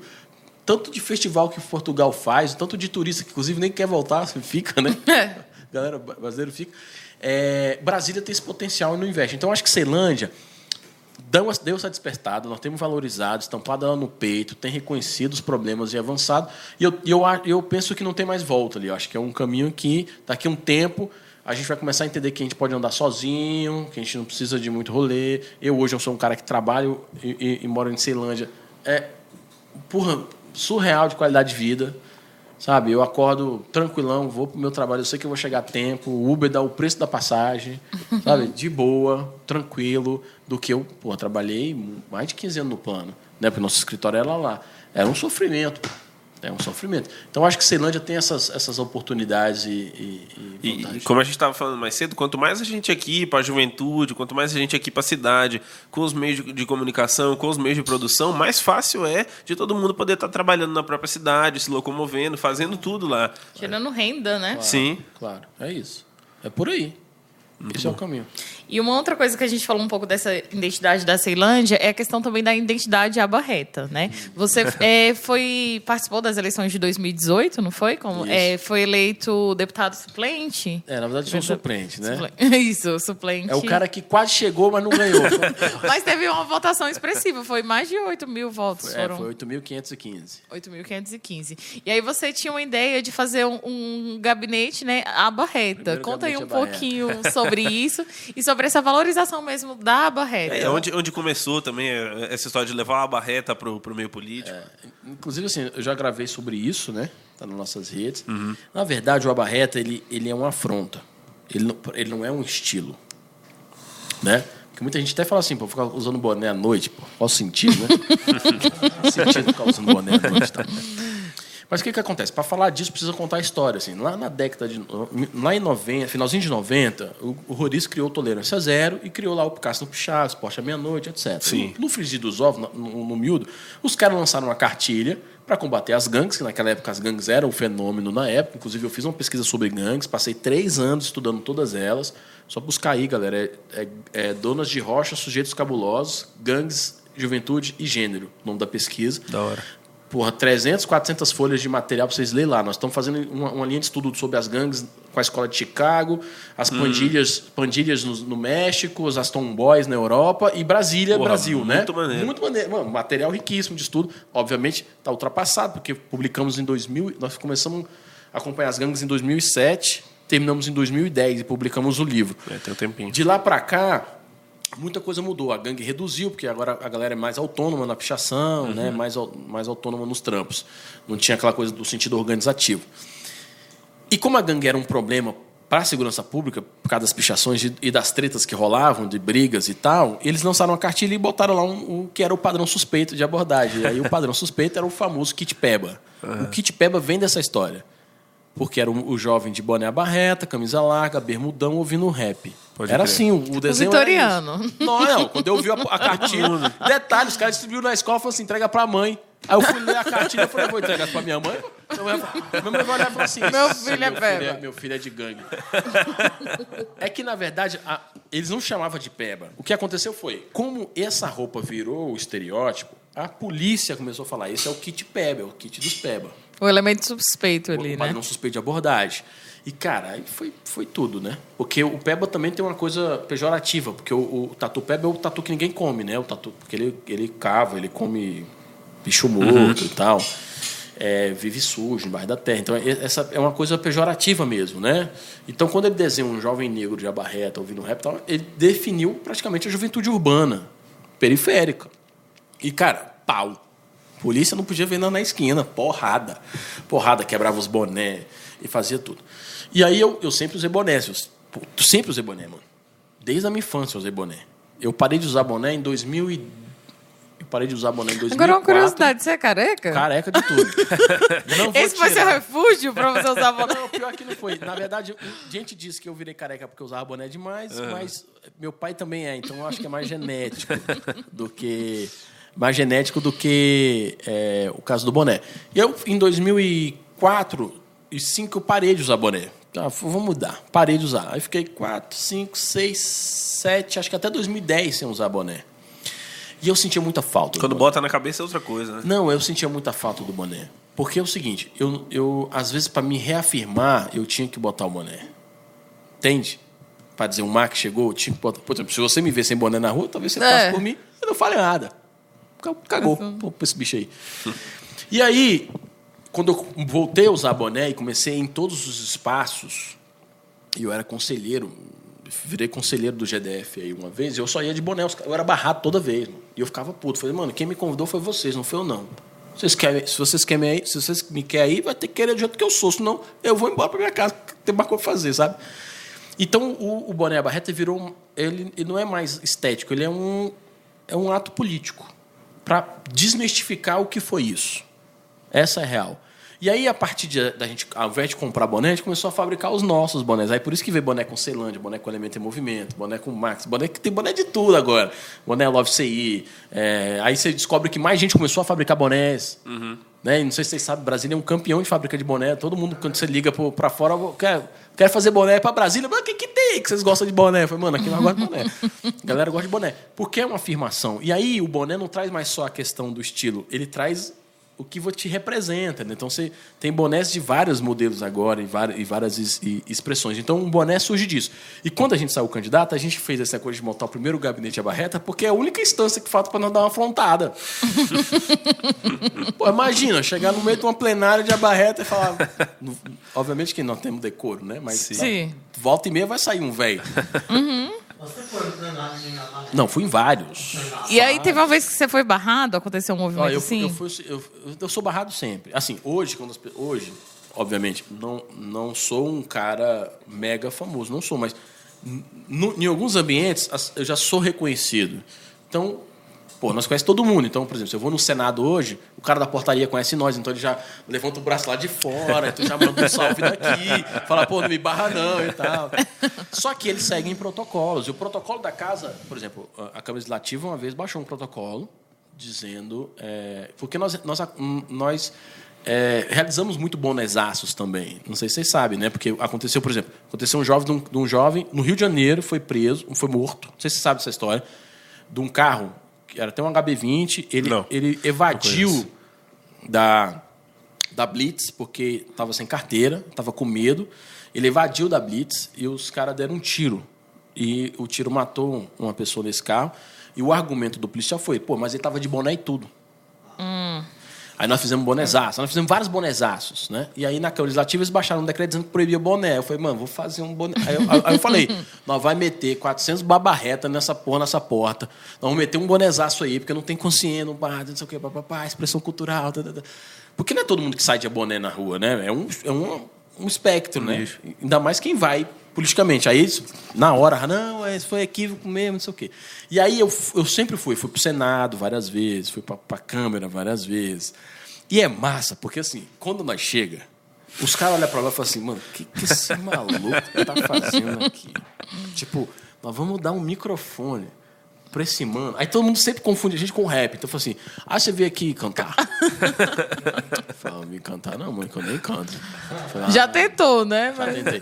Porra, mano, mas tu, mas, tu, mas tu é do movimento hip hop. Eu falo, não, nós nós somos. Sim, né, mas, outra pauta hoje. é outra pegada e tal. Então eu já fui no Senado falar sobre maconha, né? É, é, porque a gente estava com as famílias mães que usam CDB. Nós já fomos na Câmara, na Câmara Federal várias vezes defender várias pautas com educação, etc. Câmara Legislativa também. A gente vai sempre de, de abarreta. Aí um dia, era governo Dilma, era o Dia Mundial da Juventude, em agosto, chamaram a gente para ser mestre cerimônia lá na presidência da República. Aí deu treta. Porra, não pode entrar de boné, não é o protocolo. E eu bem aqui, mano, putaço. Falei, falei, irmão, porra, não é possível que esse governo vai me barrar. De a barreta nessa. Ele falou, não, não, não, a norma é da casa. Porque toda casa tem um chefe da casa, que não é o presidente da Câmara, não é o presidente da República, é o chefe da casa. E aí, aquele rebuliço, mas já tava dando uma confusão na entrada. Aí eu falei, velho, é sempre assim, vai ficar falando, ah, esses bichos tudo é criquizeiro, né? Não sei o quê. Aí chegou um cara, um, um parceiro nosso, falou assim, irmão, entra. Entra, me dá o boné aqui, entra, só pra garantir e tal. Aí eu já falei, mano, eu vou, mas não vou falar. Pô, não, não vai ser eu. Não vou falar, fiquei puto, né? Pô, tá chamando a juventude, não quer que a Isso. juventude entre e tal. Aí na hora, todo mundo que fazia parte da comissão, ainda falou, não, isso é um absurdo, pô. Porque, mas assim, eu não tirei a razão do cara. Eu falei, mano, você tá certo. O problema, tava o problema é o protocolo. Sim. E esse protocolo que nós queremos mudar do, do chefe da casa. Enfim, eu entrei, tem até um vídeo disso. Eu entrei para me chamar. Aí o cara chegou, o secretário nacional de juventude chegou e falou: Max, puta, foi mal, mano. Foi mal, mas ó, você pode usar boné. Isso aí é, é porque realmente era a norma da casa. Ele não estava sabendo que, ia, que era essa, essa era a entrada que todo mundo ia entrar, porque eu entrei por outra entrada, aquela coisa toda. Enfim, resumindo a história, mano, eu fiz uma cena muito louca, que foi, tipo, eu cheguei de terno, tava de, de blazer e tal, sem boné. Aí me deram um texto, aquelas coisas, né?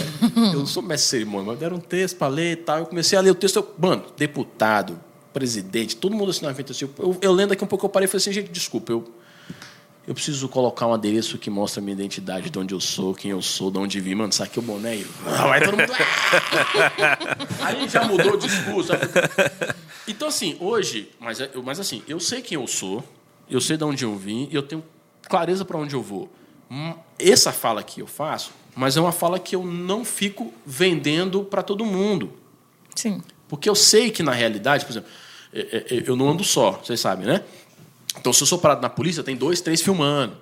Então, se eu arrumo treta com alguém, alguém vai, vai esparrar, isso vai viralizar, vai dar uma puta de uma cagada, aquela coisa toda. Então, ou seja, eu sei que a gente tem meios de proteção. Mas para o jovem que está no dia a dia, que não tem, é porrada. Então, assim, eu, eu sempre falo, segura a onda. Segura a onda. Mas se você está afim de ir até o fim, é até o fim. Nessa- nós vamos estar junto, manda para nós, vamos estar junto e tal. Aconteceu esse fato, né? Num, num- um jovem numa vizinhança, um jovem da vizinhança, por, por eu ter boné, ele queria um boné, eu fui, dei o boné, a mãe devolveu o boné. A, a mãe fez esse estereótipo de, porra, boné, barreta, aquela coisa toda. E ele veio puto, devolveu o boné, indignado com a mãe. Ah, minha mãe, o senhor quer, mandou devolver o boné. Diz que, que era coisa de bandido. Eu até falei pra ela, pô, lá ele trabalha, tem um opala, essas coisas. Aí eu falei, eu olhei pro moleque, ele tinha uns 10 anos, eu falei assim, irmão, bença a mãe sempre, filho. Sua mãe é sua mãe. Tem que obedecer sua mãe. Você vai conquistar a confiança dela. Né? Teu boné tá, tá guardado, tá guardado. O boné tá guardado. Vai estar guardado comigo. Porque eu sei que eu não posso chegar pro moleque e falar assim, porra, escuta mesmo sua mãe, né? Vai lá, usa o boné, afronta. Eu não vou fazer E isso. também né? muito, assim, tipo, eu ainda não tenho filho, mas é, eu tava discutindo isso, assim. Ontem saiu uma reportagem, não, esse vídeo vai ar sexta-feira.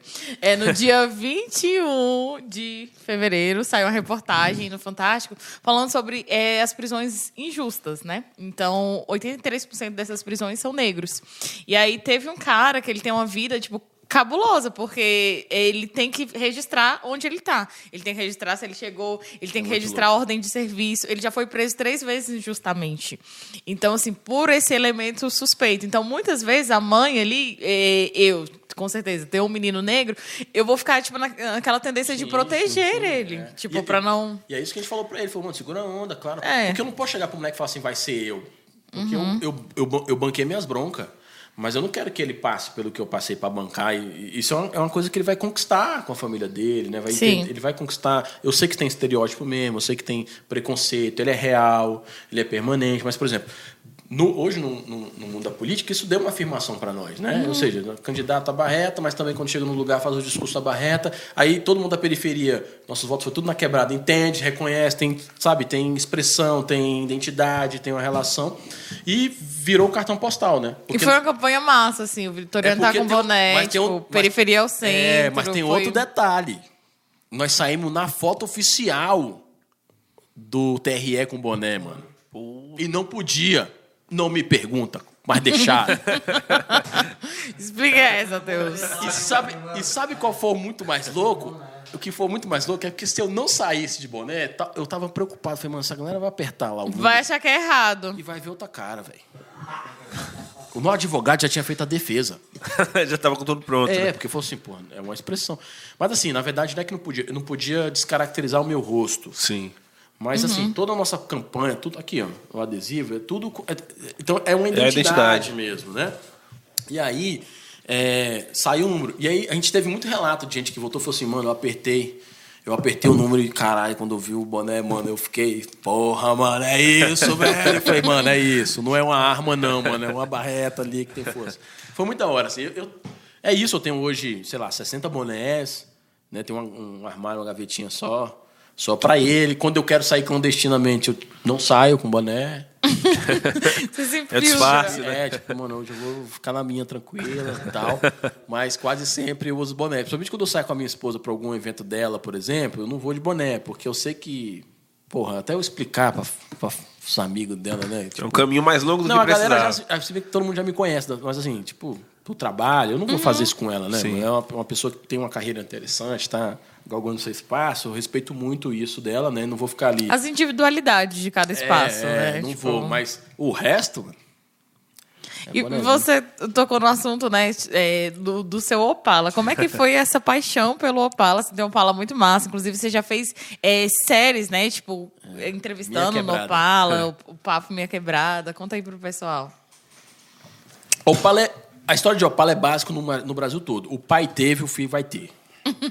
Ou se não teve, né? Porque tem até um filho, um filme chamado Meu Sonho Não Cabe no, Opala. Que é o meu filme, meu, meu sonho não cabe num Chevrolet, acho que é isso, porque acabou que esse era o nome, mudou para um dos dois nomes. Meu, na década, esse era o carro padrão, mano. Era o carro top de linha. Eu não sei qual é o carro top de linha hoje, mas assim, o carro top de linha daquela época era um Era o Opala. Opala. E o Opala viveu vários momentos, que era o Opala dos boy naquela época. Tipo, mano, quem tinha um Opala naquela época de Era 70 era rico. Depois, o Opala razoável e na década de 90 virou os carros de ladrão. Era, era. Era, pô. Carro de Carro de malandro. malandro. É, você carro olha, você de olha as capas de malandro. disco nessa É, época, sempre era Opala. Opala. Aí, tipo, o Opala virou estilo. estilo, estilo, estilo o Opala também já foi papa de fundo, papa, papa figo, Ah, né? sim, Lembra? sim. Quando nós era moleque, da, mano, o Opala preto chegar, Já sabe o que... papa fígado e tal. A mãe falava isso. Então toda vez que eu vi um Opala preto na quebrada encostando, nós corria mesmo. "Ah!" Corre todo mundo. Que... Às vezes o, o Opala só tava querendo pedir uma informação, mas ninguém ia pagar pra ver. Vai que rouba o meu rim, né? Então o Opala viu esse momento. E e eu lembro de uma, de uma história que meu pai teve um. E aí meu pai, meu pai vendia carro, vendia aqui em Taguatinga, né? Na pedra, que era marreteiro, vendia carro, fazia os rolos dele para sobreviver, vendendo carro. Aí ele tinha um Opala, mano. E eu, moleque, cheguei e falei assim, velho, que Opala lindo, cara. Puta. Aí eu cheguei, moleque, pro meu pai, falei, pai, não vende esse carro não, não vende esse carro não, não vende esse carro não.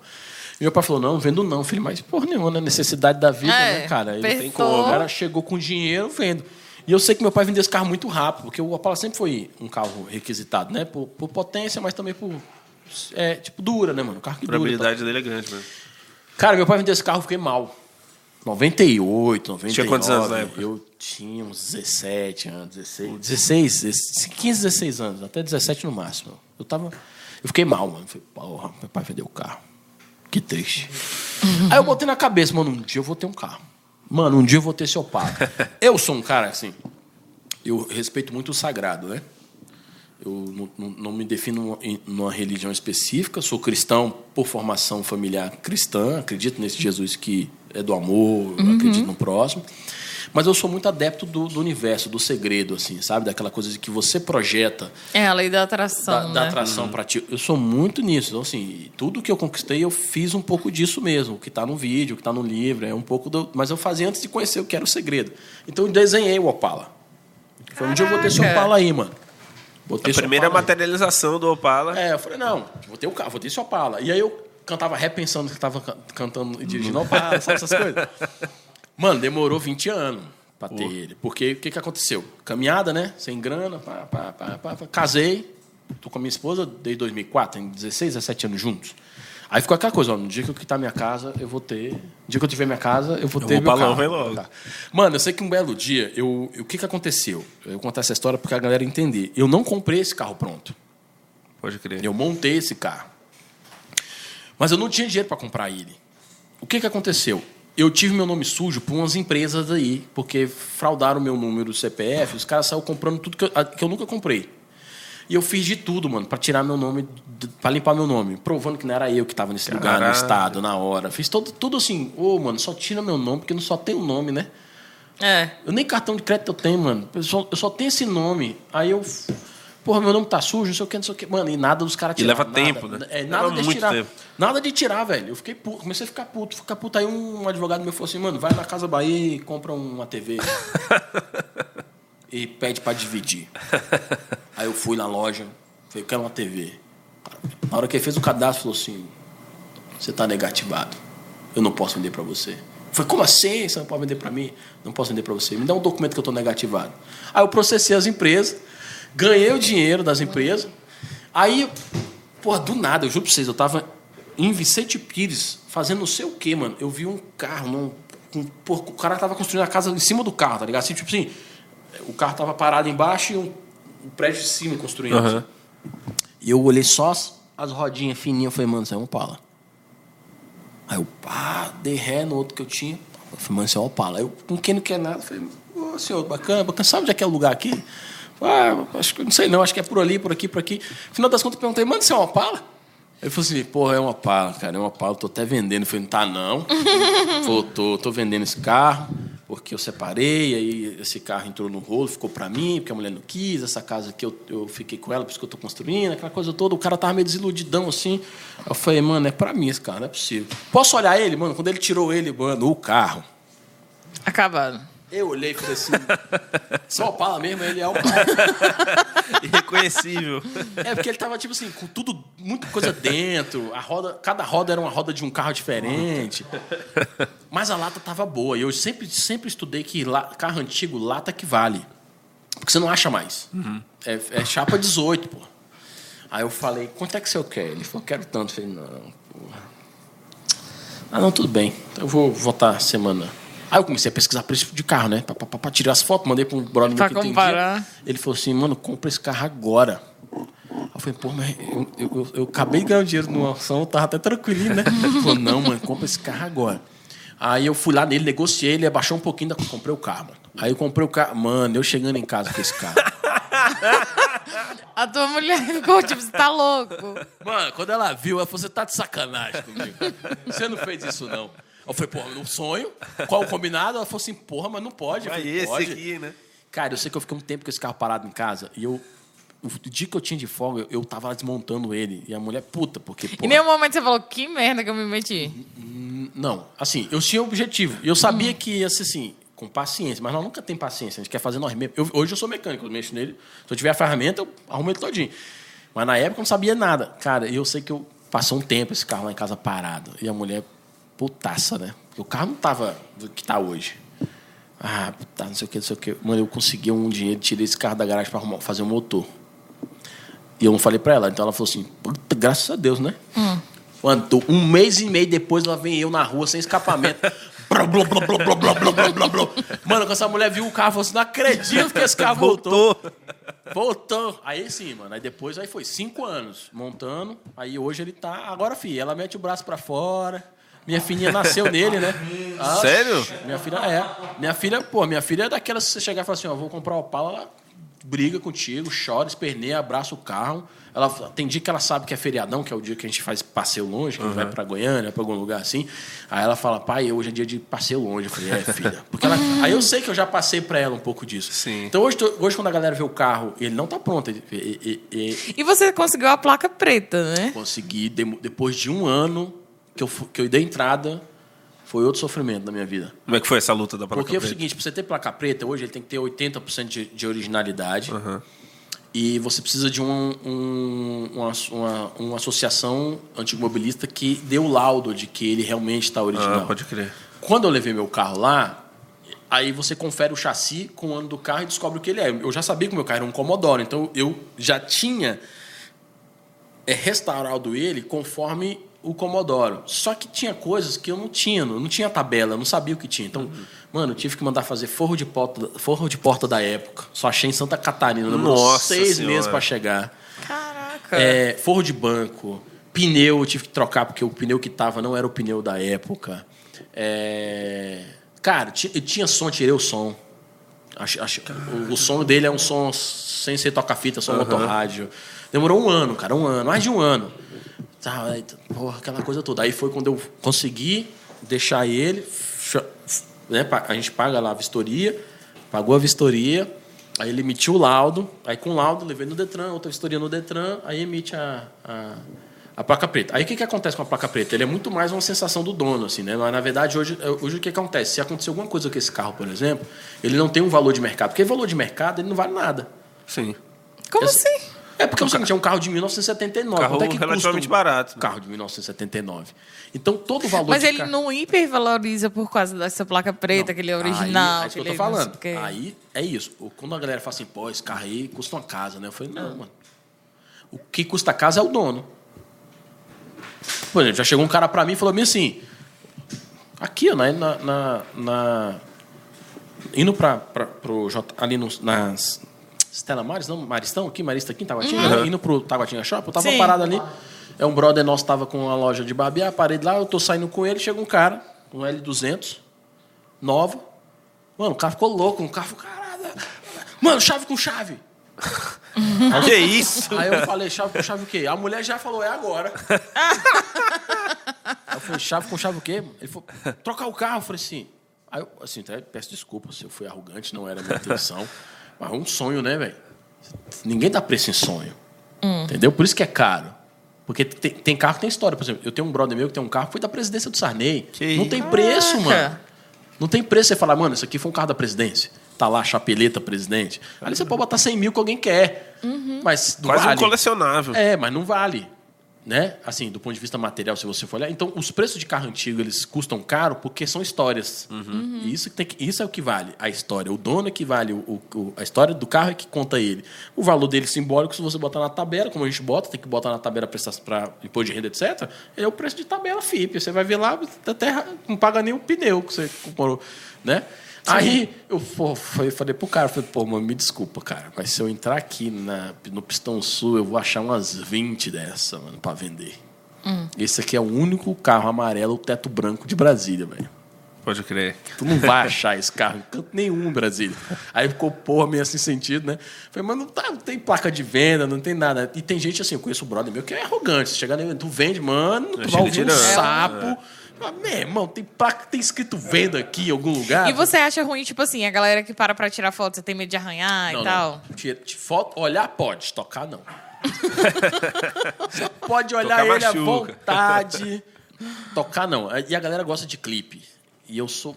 Puta enjoado, assim, porque eu- às vezes chega uns roteiros pra nós que é tipo, mano, é 10 pessoas dentro do carro, pulando. Eu falei, mano, vai voar um pé no painel, não. Não tem mais esse painel, filho. Esse painel não acho. Não vou achar, não é. Calma. Né? Ah, é o clipe que tem cena de dirigir. Eu, eu dirijo. Mas nem a pau, né? Você dirige, você nunca deixou ninguém outra pessoa Não, o dirigir. ex dirigiu. O ex Câmbio Negro dirigiu, mas o ex dirigiu dentro de um galpão que só fez assim. Só rodou. O ex é um cara que teve muito opala. Mas não é, sabe o que é? Né? É porque a galera fala assim, pô, vocês são chatos. É porque é o seguinte, velho, dá trabalho, mano. Por exemplo, É uma eu história passo- gigante pra Pô, Eu construir. passei né? cinco anos para deixar ele como tá. Assim, eu ralei muito para conseguir achar. Tem peça que. Hoje, peça mecânica você acha, você fabrica, faz torneiro. Mas tem muito detalhe de acessório que, tipo, não fabrica Ô, mais. Max. E quem fabrica quer um, um ruim, você tem que ficar ali segurando. Às vezes eu acho peça e guardo, né? Porque. Então, então, assim, o Opala tem essa história.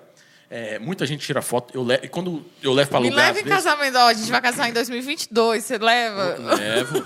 Cara, Eu chegar levei- no Opala. Na, na verdade, assim, tem, tem depende assim, isso eu falo sempre para as pessoas. Gente, ele é muito sentimental. Então tem, tem época que a parte elétrica dele não funciona, sabe? Mesmo sendo nova, eu não sei, é dele. Sim. Então eu falo para todo mundo, falo assim, gente, tem coisas que eu não garanto, porque ele vive, eu vivo fazendo manutenção preventiva nele, então às vezes pode cair num dia.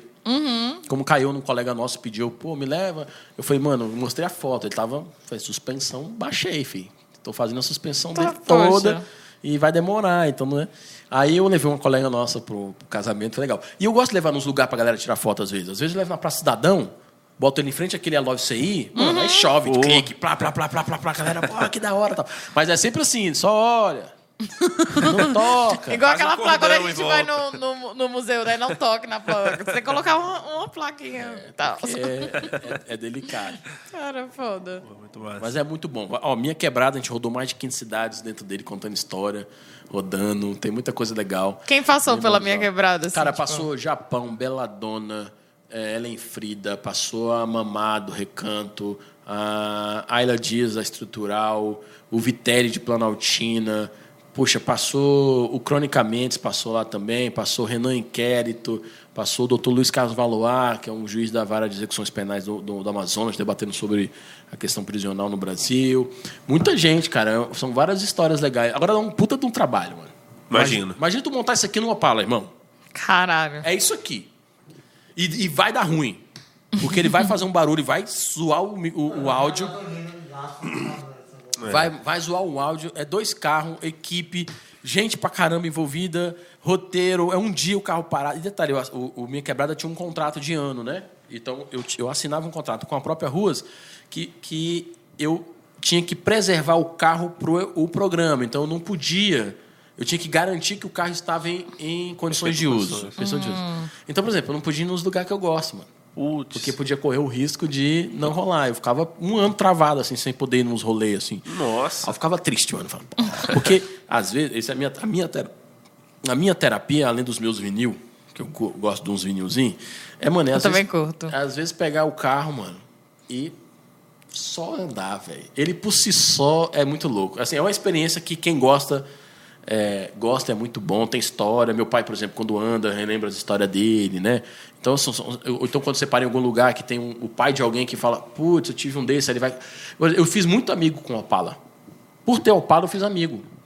De chegar e falar, pô, meu pai teve um igual, eu fazia assim, fazia assado. Mas existe a comunidade. do Existe, existe o clube do Opala, existe vários clubes em Brasília, né, de carro antigo e de Opala, mas tem o clube de Opala, tem os irmãos do Joia Rara, mandar um salve pros irmãos do Joia Rara, tem a galera de Planaltina, tem, mano, tem muita gente assim, Que né? foda. É muito foda. Qualquer lugar que a gente vai, a gente não fica desamparado, certeza.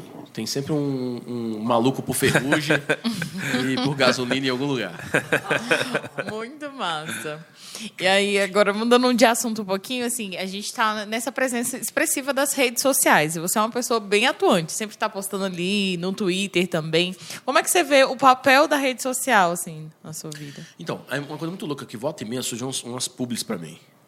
Eu não sou um cara de publi, porque o meu assunto é muito mais político e tal. Então, quando alguém fica me pedindo publi, eu falo, mano, tem certeza? Eu falo, tem certeza, tu olhou meu perfil.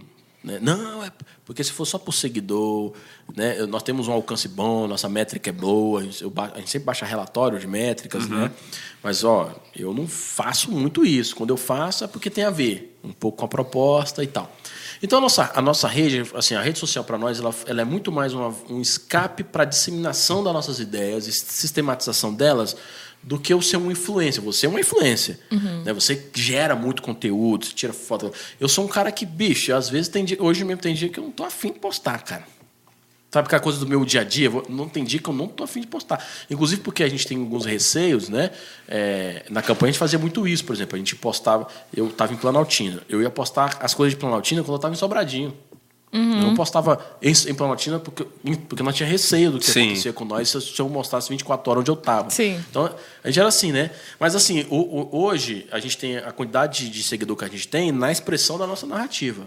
Então, a galera que segue nós sabe que nós estamos ali para fazer uma crítica social, mostrar ideias, mostrar o Opala às vezes, que a galera gosta, né? falar do CDB, falar disso, mas também esse papo. E, para ser muito sincero mesmo, a- o Twitter para nós está sendo a melhor ferramenta. Assim. É mesmo? Mano, É, eu sempre Twitter. vejo você bem. Mano, o você Twitter pra nós é. Mano, o dia que eu tô afim de arrumar uma treta, eu vou no Twitter. É. Vou lá, mano, O Twitter é o centro da treta. É, É, eu legal, porque o Twitter fornece esse, esse diálogo mais fácil. Eu acho que todo, eu acho que o, o Twitter ele, ele- a galera entende mais o uso rede social dele. Uhum. Pode Porque crer. você tem que curtir, tem que compartilhar ou comentar. Às vezes no Instagram a pessoa só vê, mas não curtiu Uhum. a foto, né? Ela viu. Tanto que depois você consegue ver quantas pessoas Sim. viu. Sim. Mas assim, a- pessoa viu, mas ninguém interagiu. O Facebook pra mim tá lá. É, o Facebook eu também É. nem Tá uso lá. mais. Mas o que, que, que que acontece? Por exemplo, o Facebook é quando eu quero pegar uma galera mais 35, Exato, 40. uma faixa- É. Tem uma molecada lá, mas é muito pouca. Sim. O Twitter, o Twitter nosso, é a a maioria do Twitter nosso é de 18 a 30 anos, que tá ali, ó. Né? O do Instagram já é a galera de, de 25, 30 anos. Ou seja, eu tenho essa. a- Meu público é esse. Então, assim, as redes sociais para nós é um meio de, primeiro, responsabilidade. Né? A gente toma muito cuidado quando posta. Pode correr equívoco? Pode. Mas, assim, muito raro acon- acontecer equívoco, porque quando chega uma notícia para nós, a primeira coisa que a gente faz é consultar a foto, se ela existe, se ela é verdadeira ou não. Bem. A, fo- a fonte, de onde vem, pergunta pra, às vezes a gente recebe muita coisa no, no- no interno assim, né? É, eu não e eu, eu não, não administro minhas contas só, gente. Então às É? vezes, Caraca, é, que às vezes quem responde é uma galera, mas eu vou estar vendo. Uhum. Né? Ele responde para você não ficar no vácuo, mas depois eu entro. Mas, então, assim, quando chega muita coisa, muita informação, denúncia, etc., a primeira coisa que a gente faz é tá rolando, tá sabendo, como é que é. Porque Você não ir muito num boi de. No, no, no meu, meu malucão e tomar um. Né? E, e- e acabar equi- equivocando. Então já paguei post. E equívoco no Twitter tem um peso. Do cancelamento, é, né? Muito grande, muito grande. Se bem que essa coisa do cancelamento, eu acho assim, é inevitável. Um dia nós vamos passar por ele. Ah, com certeza. Porque as pessoas vão inter- interpretar momentos e visões diferentes. Então, Alguém pode ter interpretado essa nossa resenha aqui. é, e de foi- forma diferente. é então, isso. assim, eu, eu, eu, eu sempre falo aqui, a pessoa pode até cancelar.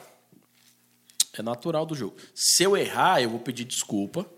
Pô, errei mesmo, vou fazer meu caminho da redenção, né? Mas assim, eu, eu, eu, nós temos o maior cuidado do mundo nas postagens. Eu vi que você estava comentando no Twitter até a questão do BBB, né? Cara, a primeira vez que eu tô entrando no BBB, eu acho que foi pós-pandemia. Eu falei, Eu cara. nunca acompanhei o BBB, nunca acompanhei. Minha esposa até Tá falou todo assim, mundo. porra, você também tá demais. Eu falei assim, não, porque por causa da pandemia, a gente ficou muito em casa e tal. E aí é o seguinte... Era o que tinha. É, a galera falou assim, velho, vamos, vamos comentar esse negócio aí, cara. Mas a primeira vez que eu tô acompanhando em 21 anos. E engraçado, porque eu talvez eu não acompanhava antes com preconceito meu até. Ah, Acompanhando, a galera ficando em casa. Hoje eu olho muito assim, tô olhando muito ele como um experimento social. É. Porque, por exemplo, eu já me vi muitas vezes na Carol. Não muitas vezes, mas em algumas vezes eu já me vi na O Carol. Emicida. Já me vi no Projota, né? O Emicida. O Projota. Já botou, Macaulay já Culkin botou de hoje, integrante, já botou integrante no bagulho. Meu Deus do Ele, céu. ele entrou, é isso? Ele entrou? Eu ia falar Projota e falou, soltou Mas tem uma, é, eu acho que tem, um- tem uma análise social ali, porque o Big Brother ele parte de um livro chamado O Grande Irmão, Sim. né? Mundo- quem, quem acompanha sabe. Se baseia também no, no, no experimento do Milgram, em certa medida. É, certa medida. Mas, e outra coisa, assim, ele é uma realidade. no- nós estamos 24 horas vigiados hoje. Eu, para estar aqui nesse prédio, com certeza eu passei por um- várias câmeras que eu não vi. Sim. Passei numa rua por várias câmeras que eu não vi. Meu GPS se coligou em vários lugares. Então todo mundo sabe onde eu tô, o que, que eu tô e o que, que eu tô falando. Inclusive o seu celular, né? É. O primeiro de todos. Então, assim, eu acho que é, é, o Big Brother é a prova viva que você não pode ser um personagem 24 horas. Então eu falo sempre pra minha galera, mano, não espere por mim. Não às vezes eu tô muito mal, tô bad trip total, às vezes eu não tenho muita resposta para o que a galera quer. Muita gente pede muita resposta, né? Hoje eu, hoje eu tuitei, um mano mandou uma mensagem assim, do nada, cara. Abriu o e-mail, o moleque falou, mano, você salvou a minha vida. Porra, que da hora. Aí você fala, mano, olha o impacto. Isso eu- podia ter sido ao contrário. Sim. Porque assim, até eu lembrar o que, que eu fiz pra Ao esse peso. mano, o que, que eu falei pra esse mano. Pô, aí a galera fala, eu, tu tá feliz? Pô, antes de, antes, de eu ter, antes de eu ter ficado feliz, eu fiquei meio mal, porque eu falo, mano, a responsabilidade do que nós temos pra poder falar pra alguém, pra orientar alguém, é, um- é uma responsa que talvez eu não queria ter. E que, e que, e que hoje a gente, a gente tem. Então, assim, a rede social é muito isso. Então, o, o Big Brother, aí eu também sou zoação. Ah, não vou ficar também fazendo muita analogia política com tudo, não. Não, ela é zoação. Aí é pra sair mesmo, é pra sair. A galera fala assim, ah, porra, não tá querendo que saia uma, uma mulher. Não, eu tô falando do jogo. Aqui fora ela vai fazer o caminho dela. Se ela quiser mudar, ela muda. Vai depender dela. Eu acho que vai. No início vai, mano. No início vai.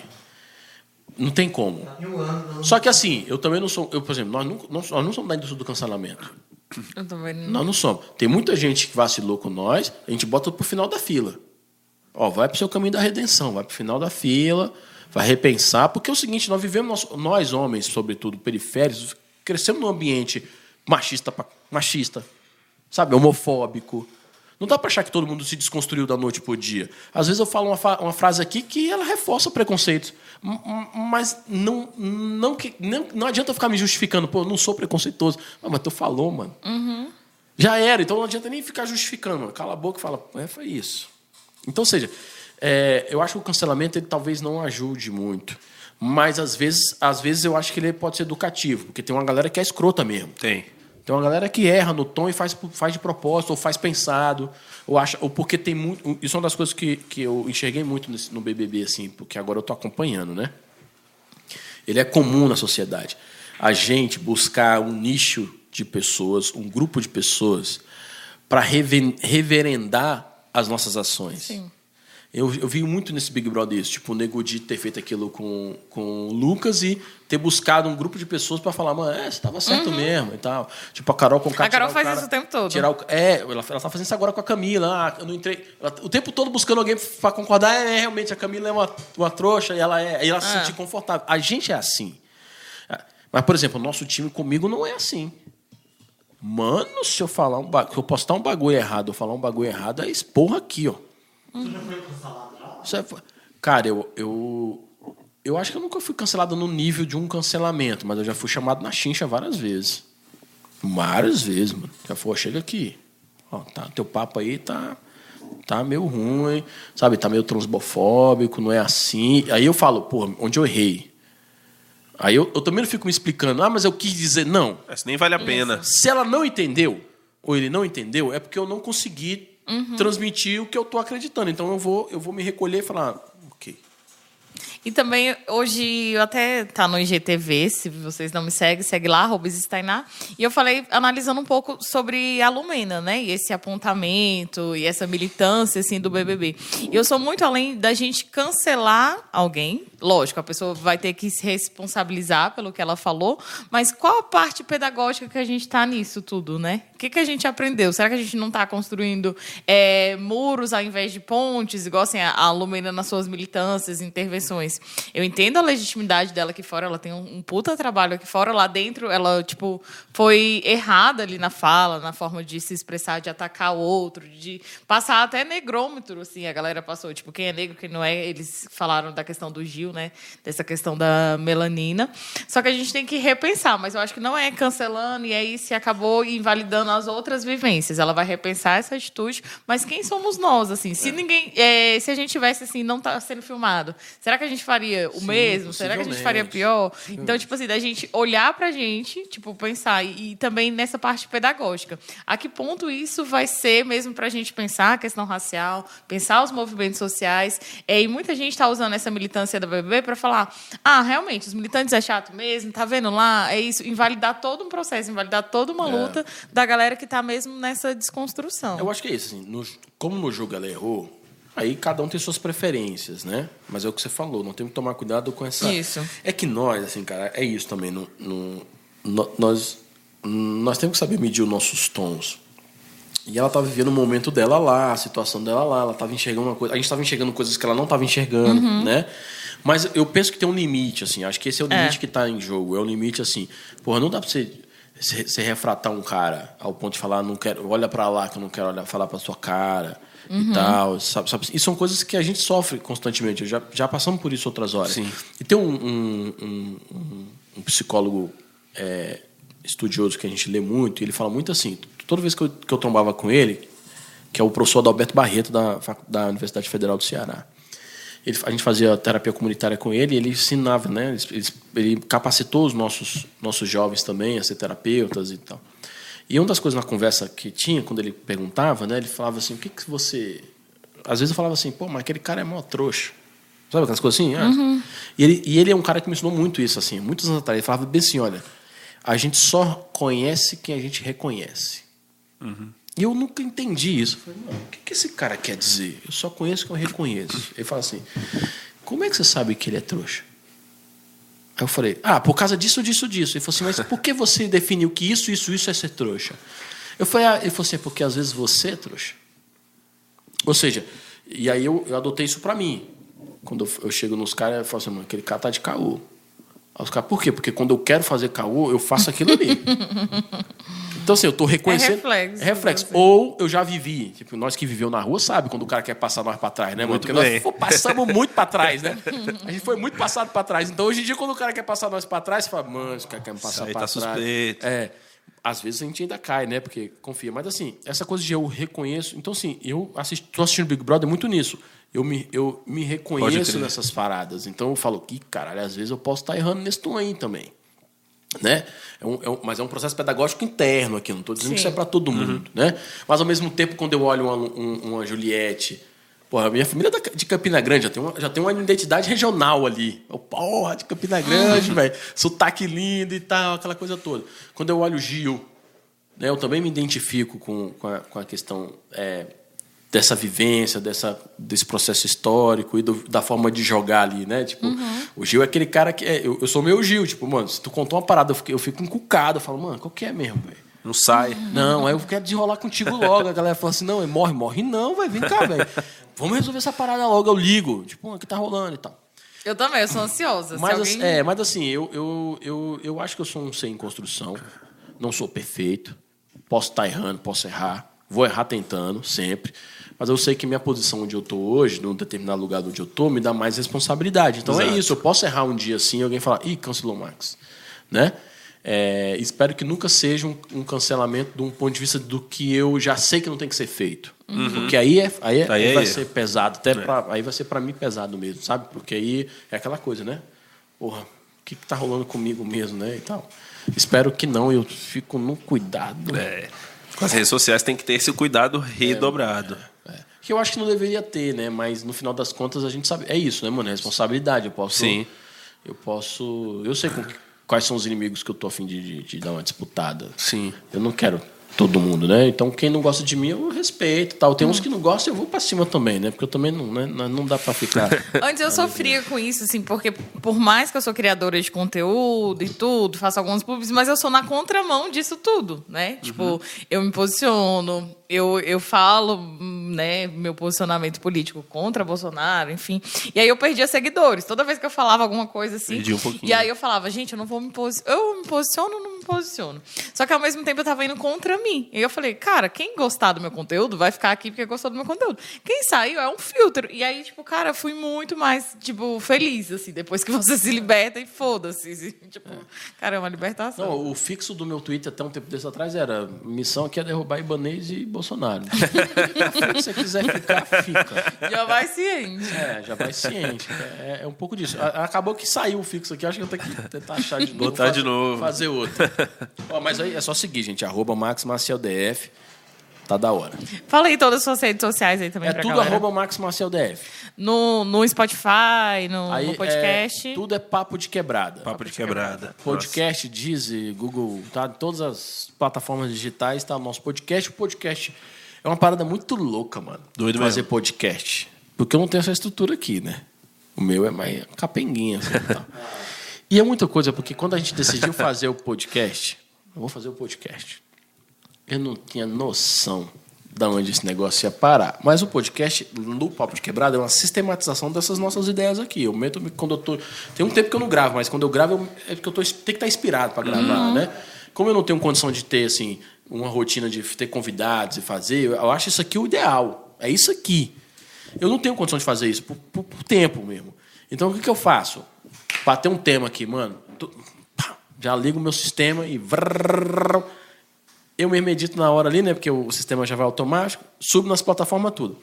Cara, uma coisa muito louca é que eu já recebi feedback. Amanhã eu vou fazer um curso, vou fa- vou fazer uma formação para jornalistas por causa do podcast. Eu fico pensando, Que foda! eu fico pensando, mano, olha só onde o bagulho parou. Uma galera da USP estudando, porque nós fizemos um podcast sobre o funk, a estética do caos. A galera da USP veio, ah, mano, bagulho louco, funk, a estética do caos. Eu falei, mano, e o entrevistado é de São Paulo. Uhum. Vocês estão me ligando aqui, mas vocês têm que falar com o mano aí de São Paulo, porque eu entrevistei, que é o Bruno, o Bruno Ramos da, da, da Liga do Funk. E, e é muito louco, assim. Então, o podcast, ele me deu... Ele, ele tem uma audiência que eu acho que é a minha audiência. Eu não, não quero ser um... Assim, não fico aqui falando, pô, tem que ter um milhão de, de views. Não, eu, eu gravo e tá lá, cara. Sim, Na sim. nuvem. Curtir o processo, essa E tem- parada, e passar tem muito- ideia. E é isso, assim, volta e meia. Ano passado a gente teve 4 mil views. Pra mim é coisa pra caramba. Pô, é muita coisa. Eu falo, mano, olha aqui só, 4 mil pessoas muita coisa. clicaram o play pra me ouvir. Ainda mais pra você que tá fazendo isso pra receber o- o orgânico Dentro de, uma volta. sala, dentro de um auditório. Poxa. Aí eu, aí eu fico pensando, né? Olha só que louco. E, e assim, é isso, volta e meia, vejo gente. Porque a gente tem uns filtros de, de. Você bota o nome e você filtra, né? Onde seu nome foi parar e tal. E volta e meia a gente pega o nosso nome é, também para evitar cancelamento, para evitar gestão de crise.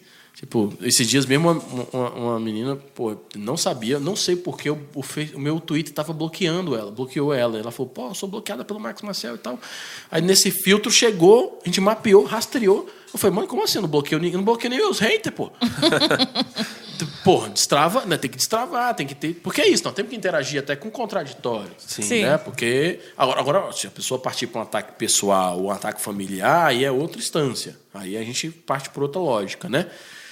Então, assim, o podcast ele tem essa frente. Então, é papo de quebrada. É a nossa visão periférica sobre a política, Massa a demais. cidade e o entretenimento. Então, eu pego, tipo assim, a pauta do momento na política e tento traduzir aquilo pro, pro o que tem diretamente na quebrada. Uhum. Tipo, Dona Maria, vai se impactar onde aqui a- a- o congelamento do teto dos gastos, né? E, e uma das coisas muito loucas é que ano passado a gente conseguiu o apoio do Fundo Brasil, Direitos Humanos, valeu. Nós fizemos seis episódios só sobre Covid e periferia. Foi muito louco. Foi muito bom. Fizemos sobre sistema prisional e Covid, fizemos sobre é, o, o privilégio de poder ficar em casa, que isso na periferia não tinha. Então, é, a galera até. Tem uma pessoa que até falou assim: ah, mas eu não me. Não, na quebrada, né? Falou assim, pô, não pode ser, eu não posso ter um privilégio porque eu trabalho em casa. Eu falei assim, então, mas é um privilégio. Porque nesse momento de lockdown, o cara do, do ônibus, a tia da farmácia, do mercado, quem limpa, o gari, eles não estão, mano. Eles estão expostos, eles, eles não têm o privilégio de ficar em casa. Então, assim, nós fizemos esse, nós fizemos um sobre a violência doméstica, que é uma das coisas que a gente já tinha mapeado estava aumentando, porque nesse momento a pessoa estava com com agressor agressor dentro de casa Sim. e tal. Gente- foi tanto que a gente colocou carro de som na época da pandemia, rodando as áreas que tinha maior incidência, né? Sol Nascente, Pôr do Sol, Itapuã, Paranoá. A gente colocou o carro de som da- nosso, é, com parceria com a- o aplicativo app Mete a Colher, dizendo: olha, esses são os números, 180, 190, ou o aplicativo do app Mete a Colher, bota, denuncia. Você que é vizinho, denuncia, porque às vezes a mulher não quer, mas o vizinho pode denunciar. Então a gente fez várias séries de, de podcast sobre a Covid, né? A, a, a Covid E os impactos, a né, é, e a Covid e a escola também, o processo educacional da Covid nesse processo educacional. Então tem uma galera que já usa o, o podcast como um processo de estudo, assim.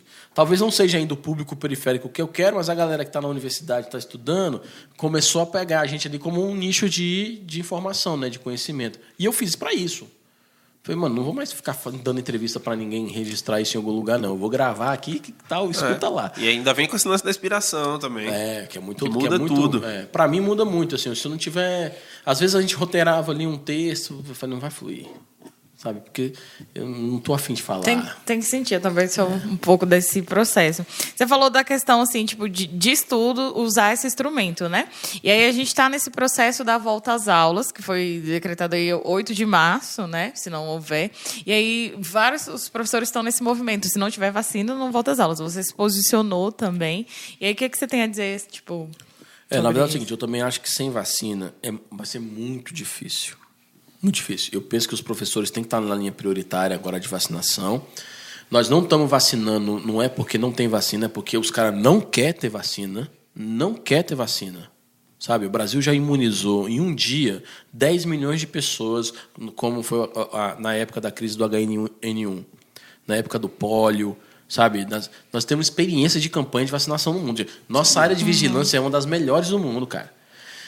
A questão é que nós estamos vivendo um momento de um governo negacionista que não quer acreditar que a, que não quer acreditar que a doença exista, que é, que é muito louco depois de ter morrido 230 mil pessoas, o cara ainda acredita que não quer. É, é, não está fazendo esforço para comprar vacina é, é, um- é uma necropolítica assim, muito, muito clara, muito transparente. Só que, ao mesmo tempo, qual é o nosso debate? Eu não posso simplesmente dizer que não pode voltar. Olha, minha filha, ela tem condição porque ela tem internet em casa, tem cinco anos, tem internet em casa, nós temos um computador, a gente acompanha ela. Eu, eu tenho a oportunidade de flexibilizar o meu horário e conseguir trabalhar, nem que seja de madrugada, mas eu vou estar com a minha filha no momento da aula dela. Mas não é a realidade da maioria periférica. Então, para a mãe que sai de manhã cedo para trabalhar, porque ela está na linha de frente do, do serviço emergencial, e a- o filho, o filho dela está dentro de casa e não tem essa estrutura, quando ela chega 8 horas da noite cansada, ela não vai conseguir acompanhar, cara. Então, assim, evasão escolar é uma realidade, é o nosso maior medo, a evasão escolar nessa fase. As frustrações dos pais, porque eles não conseguem acompanhar os seus filhos, e, e por não conseguir acompanhar os seus filhos, é, eles sentem também. E, e- e tem muitos pais que têm dificuldades assim de aprendizagem com, com instrumento, internet. Não é todo mundo que tem, a- a- sabe? Às vezes tem quatro filhos, só tem um celular. Mano, é um puta de um desafio. Então, eu acho o seguinte: nós temos que apresentar um projeto de retorno. O, o, o GDF tem que apresentar um plano de retorno. Qual é a nossa visão hoje? O plano de retorno tinha que ser é, imuniza os professores, volta com, os, com, os- com as crianças e adolescentes de maior vulnerabilidade social nesse primeiro momento. Não que eu acho que a escola é um depósito de criança, mas dentro da quebrada ela é parte fundamental das relações né, do- da classe trabalhadora. Porque se a gente perma... E o Estado, garante... o Estado não vai garantir, mano, né? Esse é o problema. Essa é a crise do, do, do nosso sistema. Então, nosso posicionamento é o seguinte: tem que ter vacina. Eu, eu, eu, nós estamos divergindo nesse momento com alguns agrupamentos. Tem gente que fala que não tem condição do DF comprar a vacina só para ele e, e se, e se ressaltar.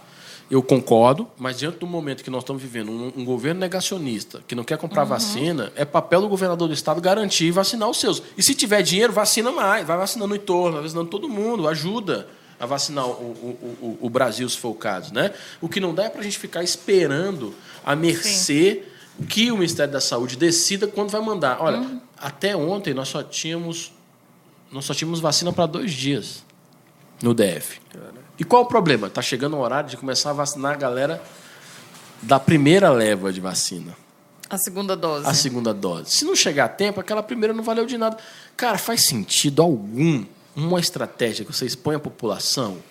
Não faz, cara. Isso é só o quê? Uma marra, uma birra ideológica, infantil, porque é infantil essa postura, que expõe a sua população ao risco, cara. Sabe? Você tem. E aí não vai voltar nunca nada normal. Porque, mano, nós, nós somos o país que está morrendo ainda. Mil pessoas por dia, mano. Mil pessoas por dia tá morrendo por causa do coronavírus. E, e aí eu fico puto quando eu posto no Twitter. A galera fazendo puta. Qualquer lugar, seja na quebrada, fazendo frisson cabuloso, cheio de gente. Fala, pô, vocês estão de tiração. Ah, mas, pô, mas. Eu, falo- até, eu até falo pra minha esposa assim, eu, eu quando eu vou num. Ah, pô, vou lanchar em algum lugar. Eu falo com ela, eu tenho que tomar cuidado onde eu vou lanchar aqui, porque se no ângulo da foto alguém tirar aqui e fala, é o. Max aí, ó. Né? Então, mano, é aquela coisa, eu ligo pro cara falo, mano, eu peço comida. Se eu vou, eu falo, mano, não, outra mesa. Essa mesa aí tá muito.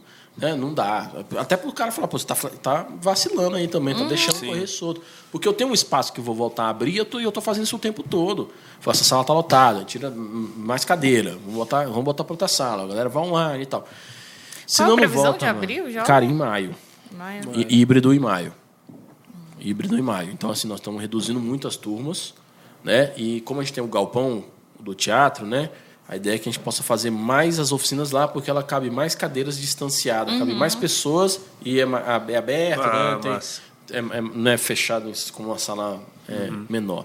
E álcool em gel para todo mundo, máscara. Mas é isso, velho. A galera relaxa, a gente relaxa, velho. Quando vê, tá cumprimentando. Sim. Abraço. Nós somos um Brasil de contato, a gente é do abraço, porra.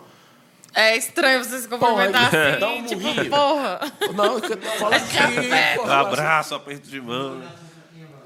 Nessa pandemia, como é que ficou o elemento em movimento? Cara, elemento em movimento, eu, eu, Max Marcel, acho que esse ano não tem. Eu.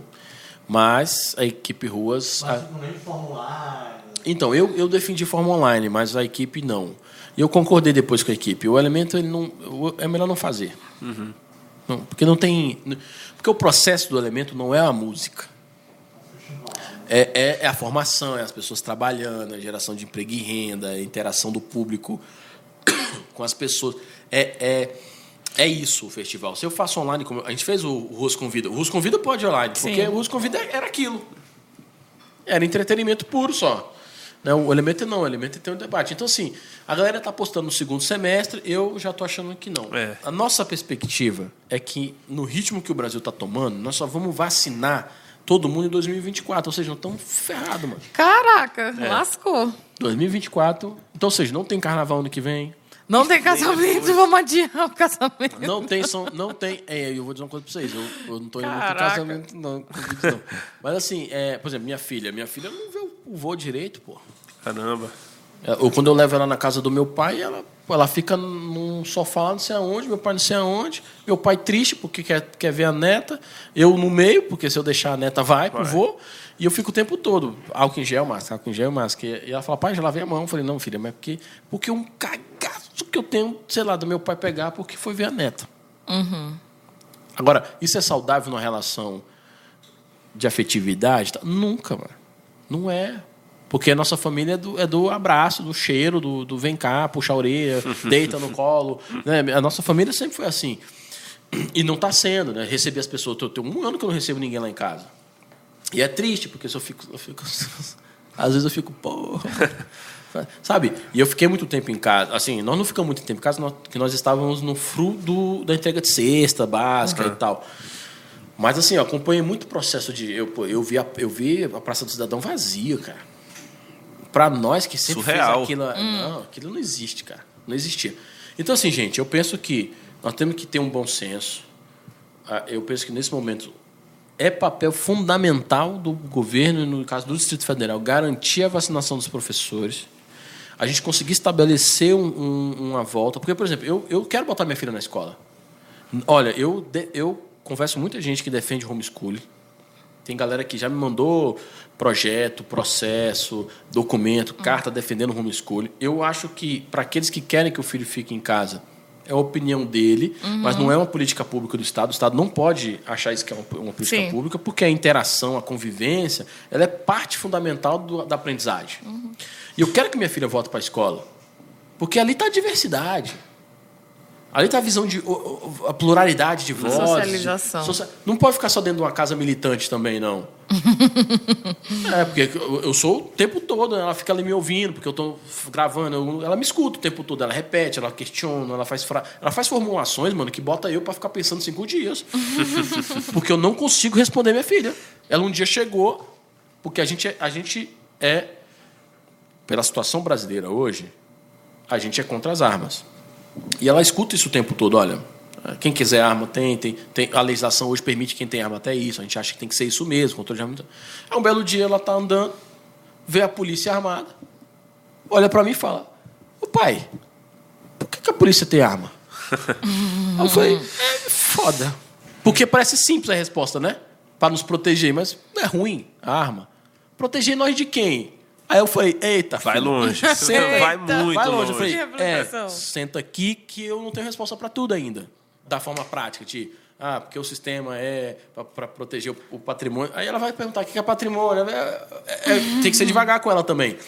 Mas ela refletiu sobre isso, do nada. Outro dia, antes da pandemia, Ah, eu fui fazer uma palestra numa escola. Pô, cheguei na escola grade. Aí, co- escola pública, né? Gra- grade na escola. Aí ela passou a grade da escola comigo, outra grade. Aí passou essa grade, aí foi pro pátio, outra grade. Ela chegou na hora do lanche falou assim: pai, por que, que essa escola tem tanta grade? Cara, eu fiquei assim, olhando, refletindo, porque eu falei assim: olha só, a gente. Quem está nessa escola já se acostumou com a Sim. violência que é a grade. Que para minha filha foi um absurdo. Ou seja, para ela é muita violência, ela- aquele monte de grade para entrar numa escola, entende? E ela tá certa. E eu falei para ela: você tá certa, filha. Não sei por quê tem muita grade numa escola. Porque não era para ter. Porque que- qual o desenho dela de escola na escola dela? Pátio aberto. Uh! Correr, meu irmão. Não, aqui eu tenho que. Eu não posso correr porque tem uma grade que limita o pátio da sala. Eu não posso correr até o portão porque tem uma grade que limita o. o, o, o- o- a- a- é uma prisão, cara. E a minha filha conseguiu entender. E eu falei, eu falei muito pra minha esposa assim, eu não quero pesar a mão na minha filha porque eu. ah, Se, se a galera até falou assim, você queria que sua filha filho? Eu falei, não, não queria. Milita, não. Deixa ela viver, porque é muito pesado. É. É muito pesado. E deixa ela. Ela vai vendo, é, né? o- é o ritmo dela. Sim.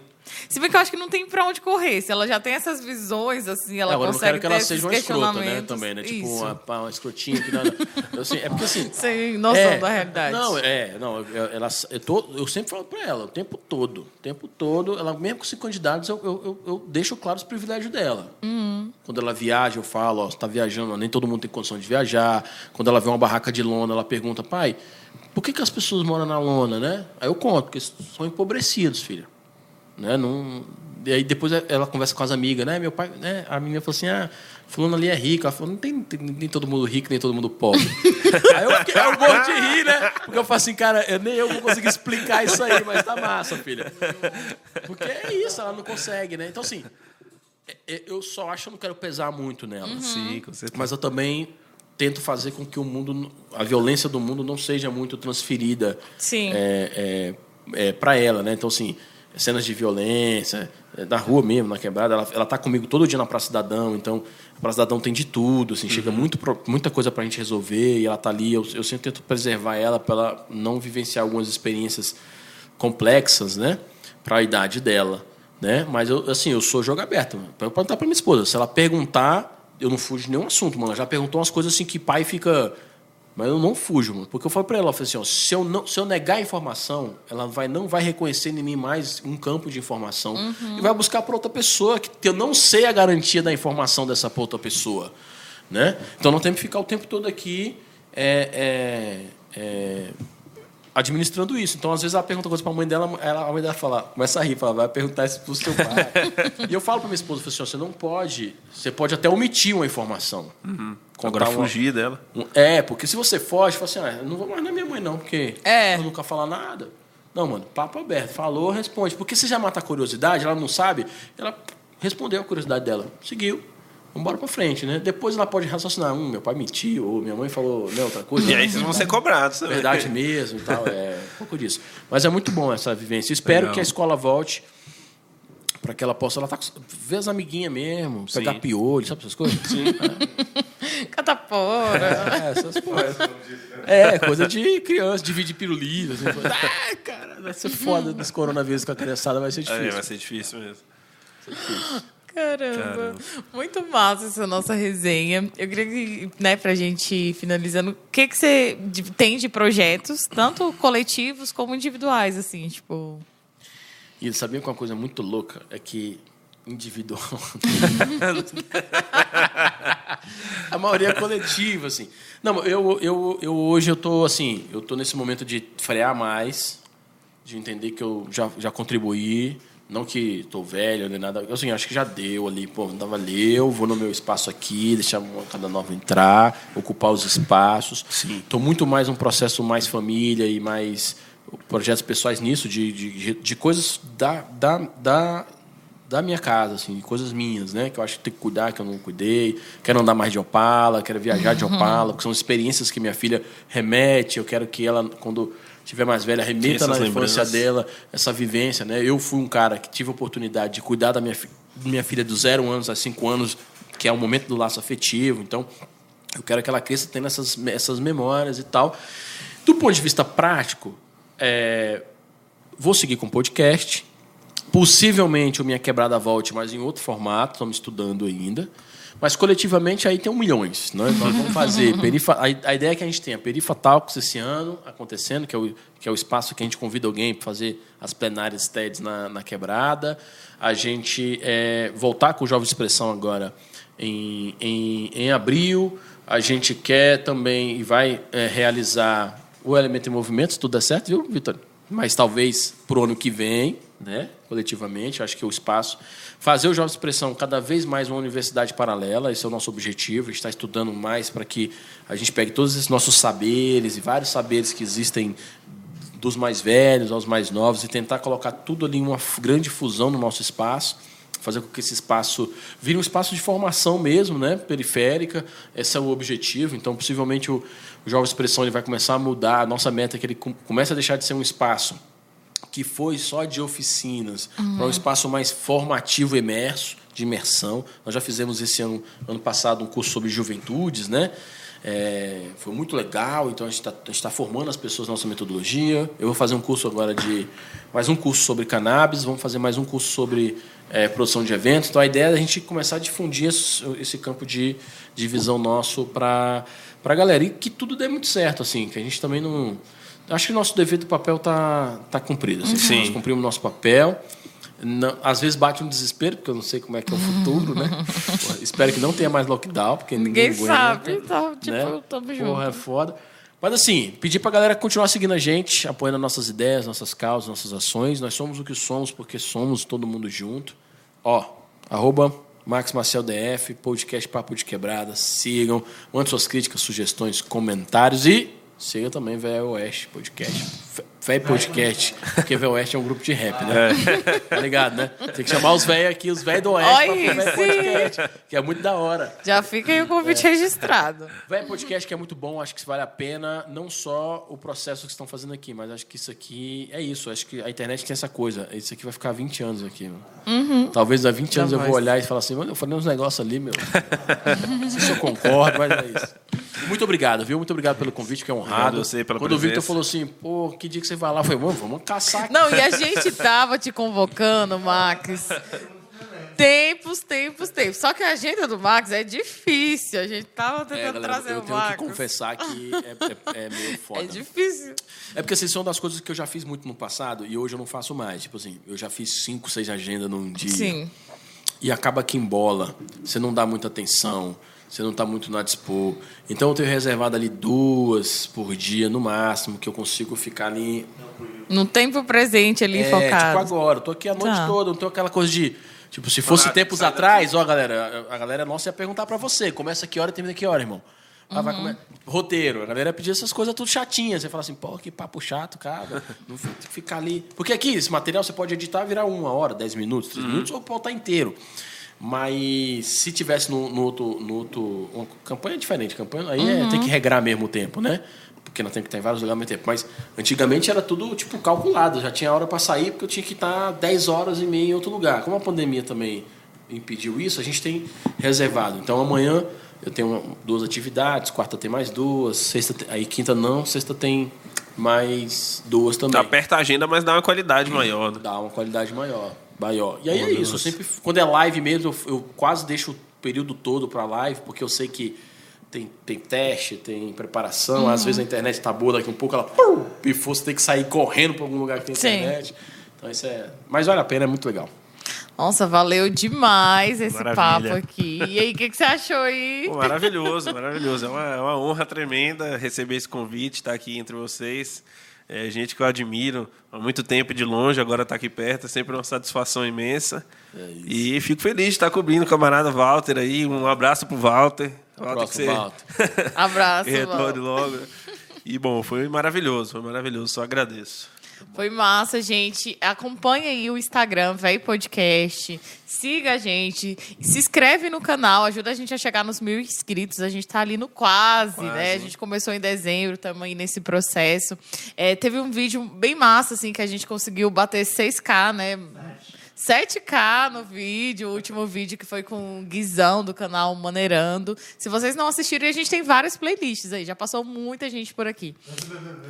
Teve esse BBB, a Elis do BBB 17, teve TJ Fernandes. É, então acompanhe. Fique ligado que sempre tem atração aí. Aproveitar também agradecer os nossos parceiros, Cafofo, né? O mano aí que tá, tipo, fazendo seu corre com camisetas, bonés também, que a gente falou do boné da produção aqui do DF. Também prestar com contabilidade, né? Se você está precisando de algum serviço de contabilidade, entre em contato com eles no site ou no próprio Instagram, telefone e tudo mais. E é isso, tamo junto. Gostei demais desse papo. Ah, é, fala seu arroba aí pra Agora, galera te agora. Olha, galera, meu Instagram pessoal é nerfandogram.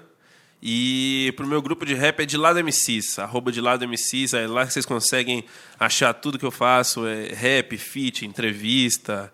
E tamo aí, sempre para conversar, tô sempre aberto aí, pode mandar mensagem que a gente troca uma ideia sempre que pode. Uma ideia sadia e criativa. Eu só quero deixar uma coisa registrada. Esse, esse aqui foi o, o espaço que eu mais falei coisa pessoal no que eu já fiz na Olha que da hora, boa. Olha que massa! Ou seja, esses segredos estão aqui. Segredos revelados. A gente gosta assim, ó, de, de- Como é que fala a expressão? De tirar ali. Como é que é?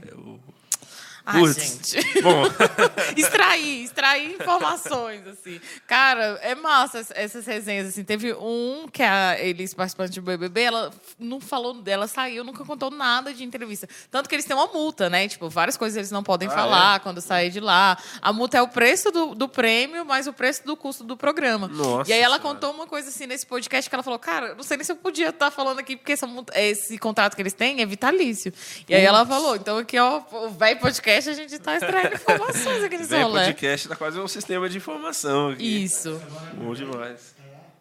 Semana que vem a gente vai estar recebendo o DJ Rafa Santoro. Olha, presença de peso. Né? Então acompanha aí, gente. Agradecer demais. Um abraço pro Walter, né? Aquele melhor e da dor de barriga. Então é isso, Valtinho. Beijo e até mais, até mais, gente. mais, galera. Valeu.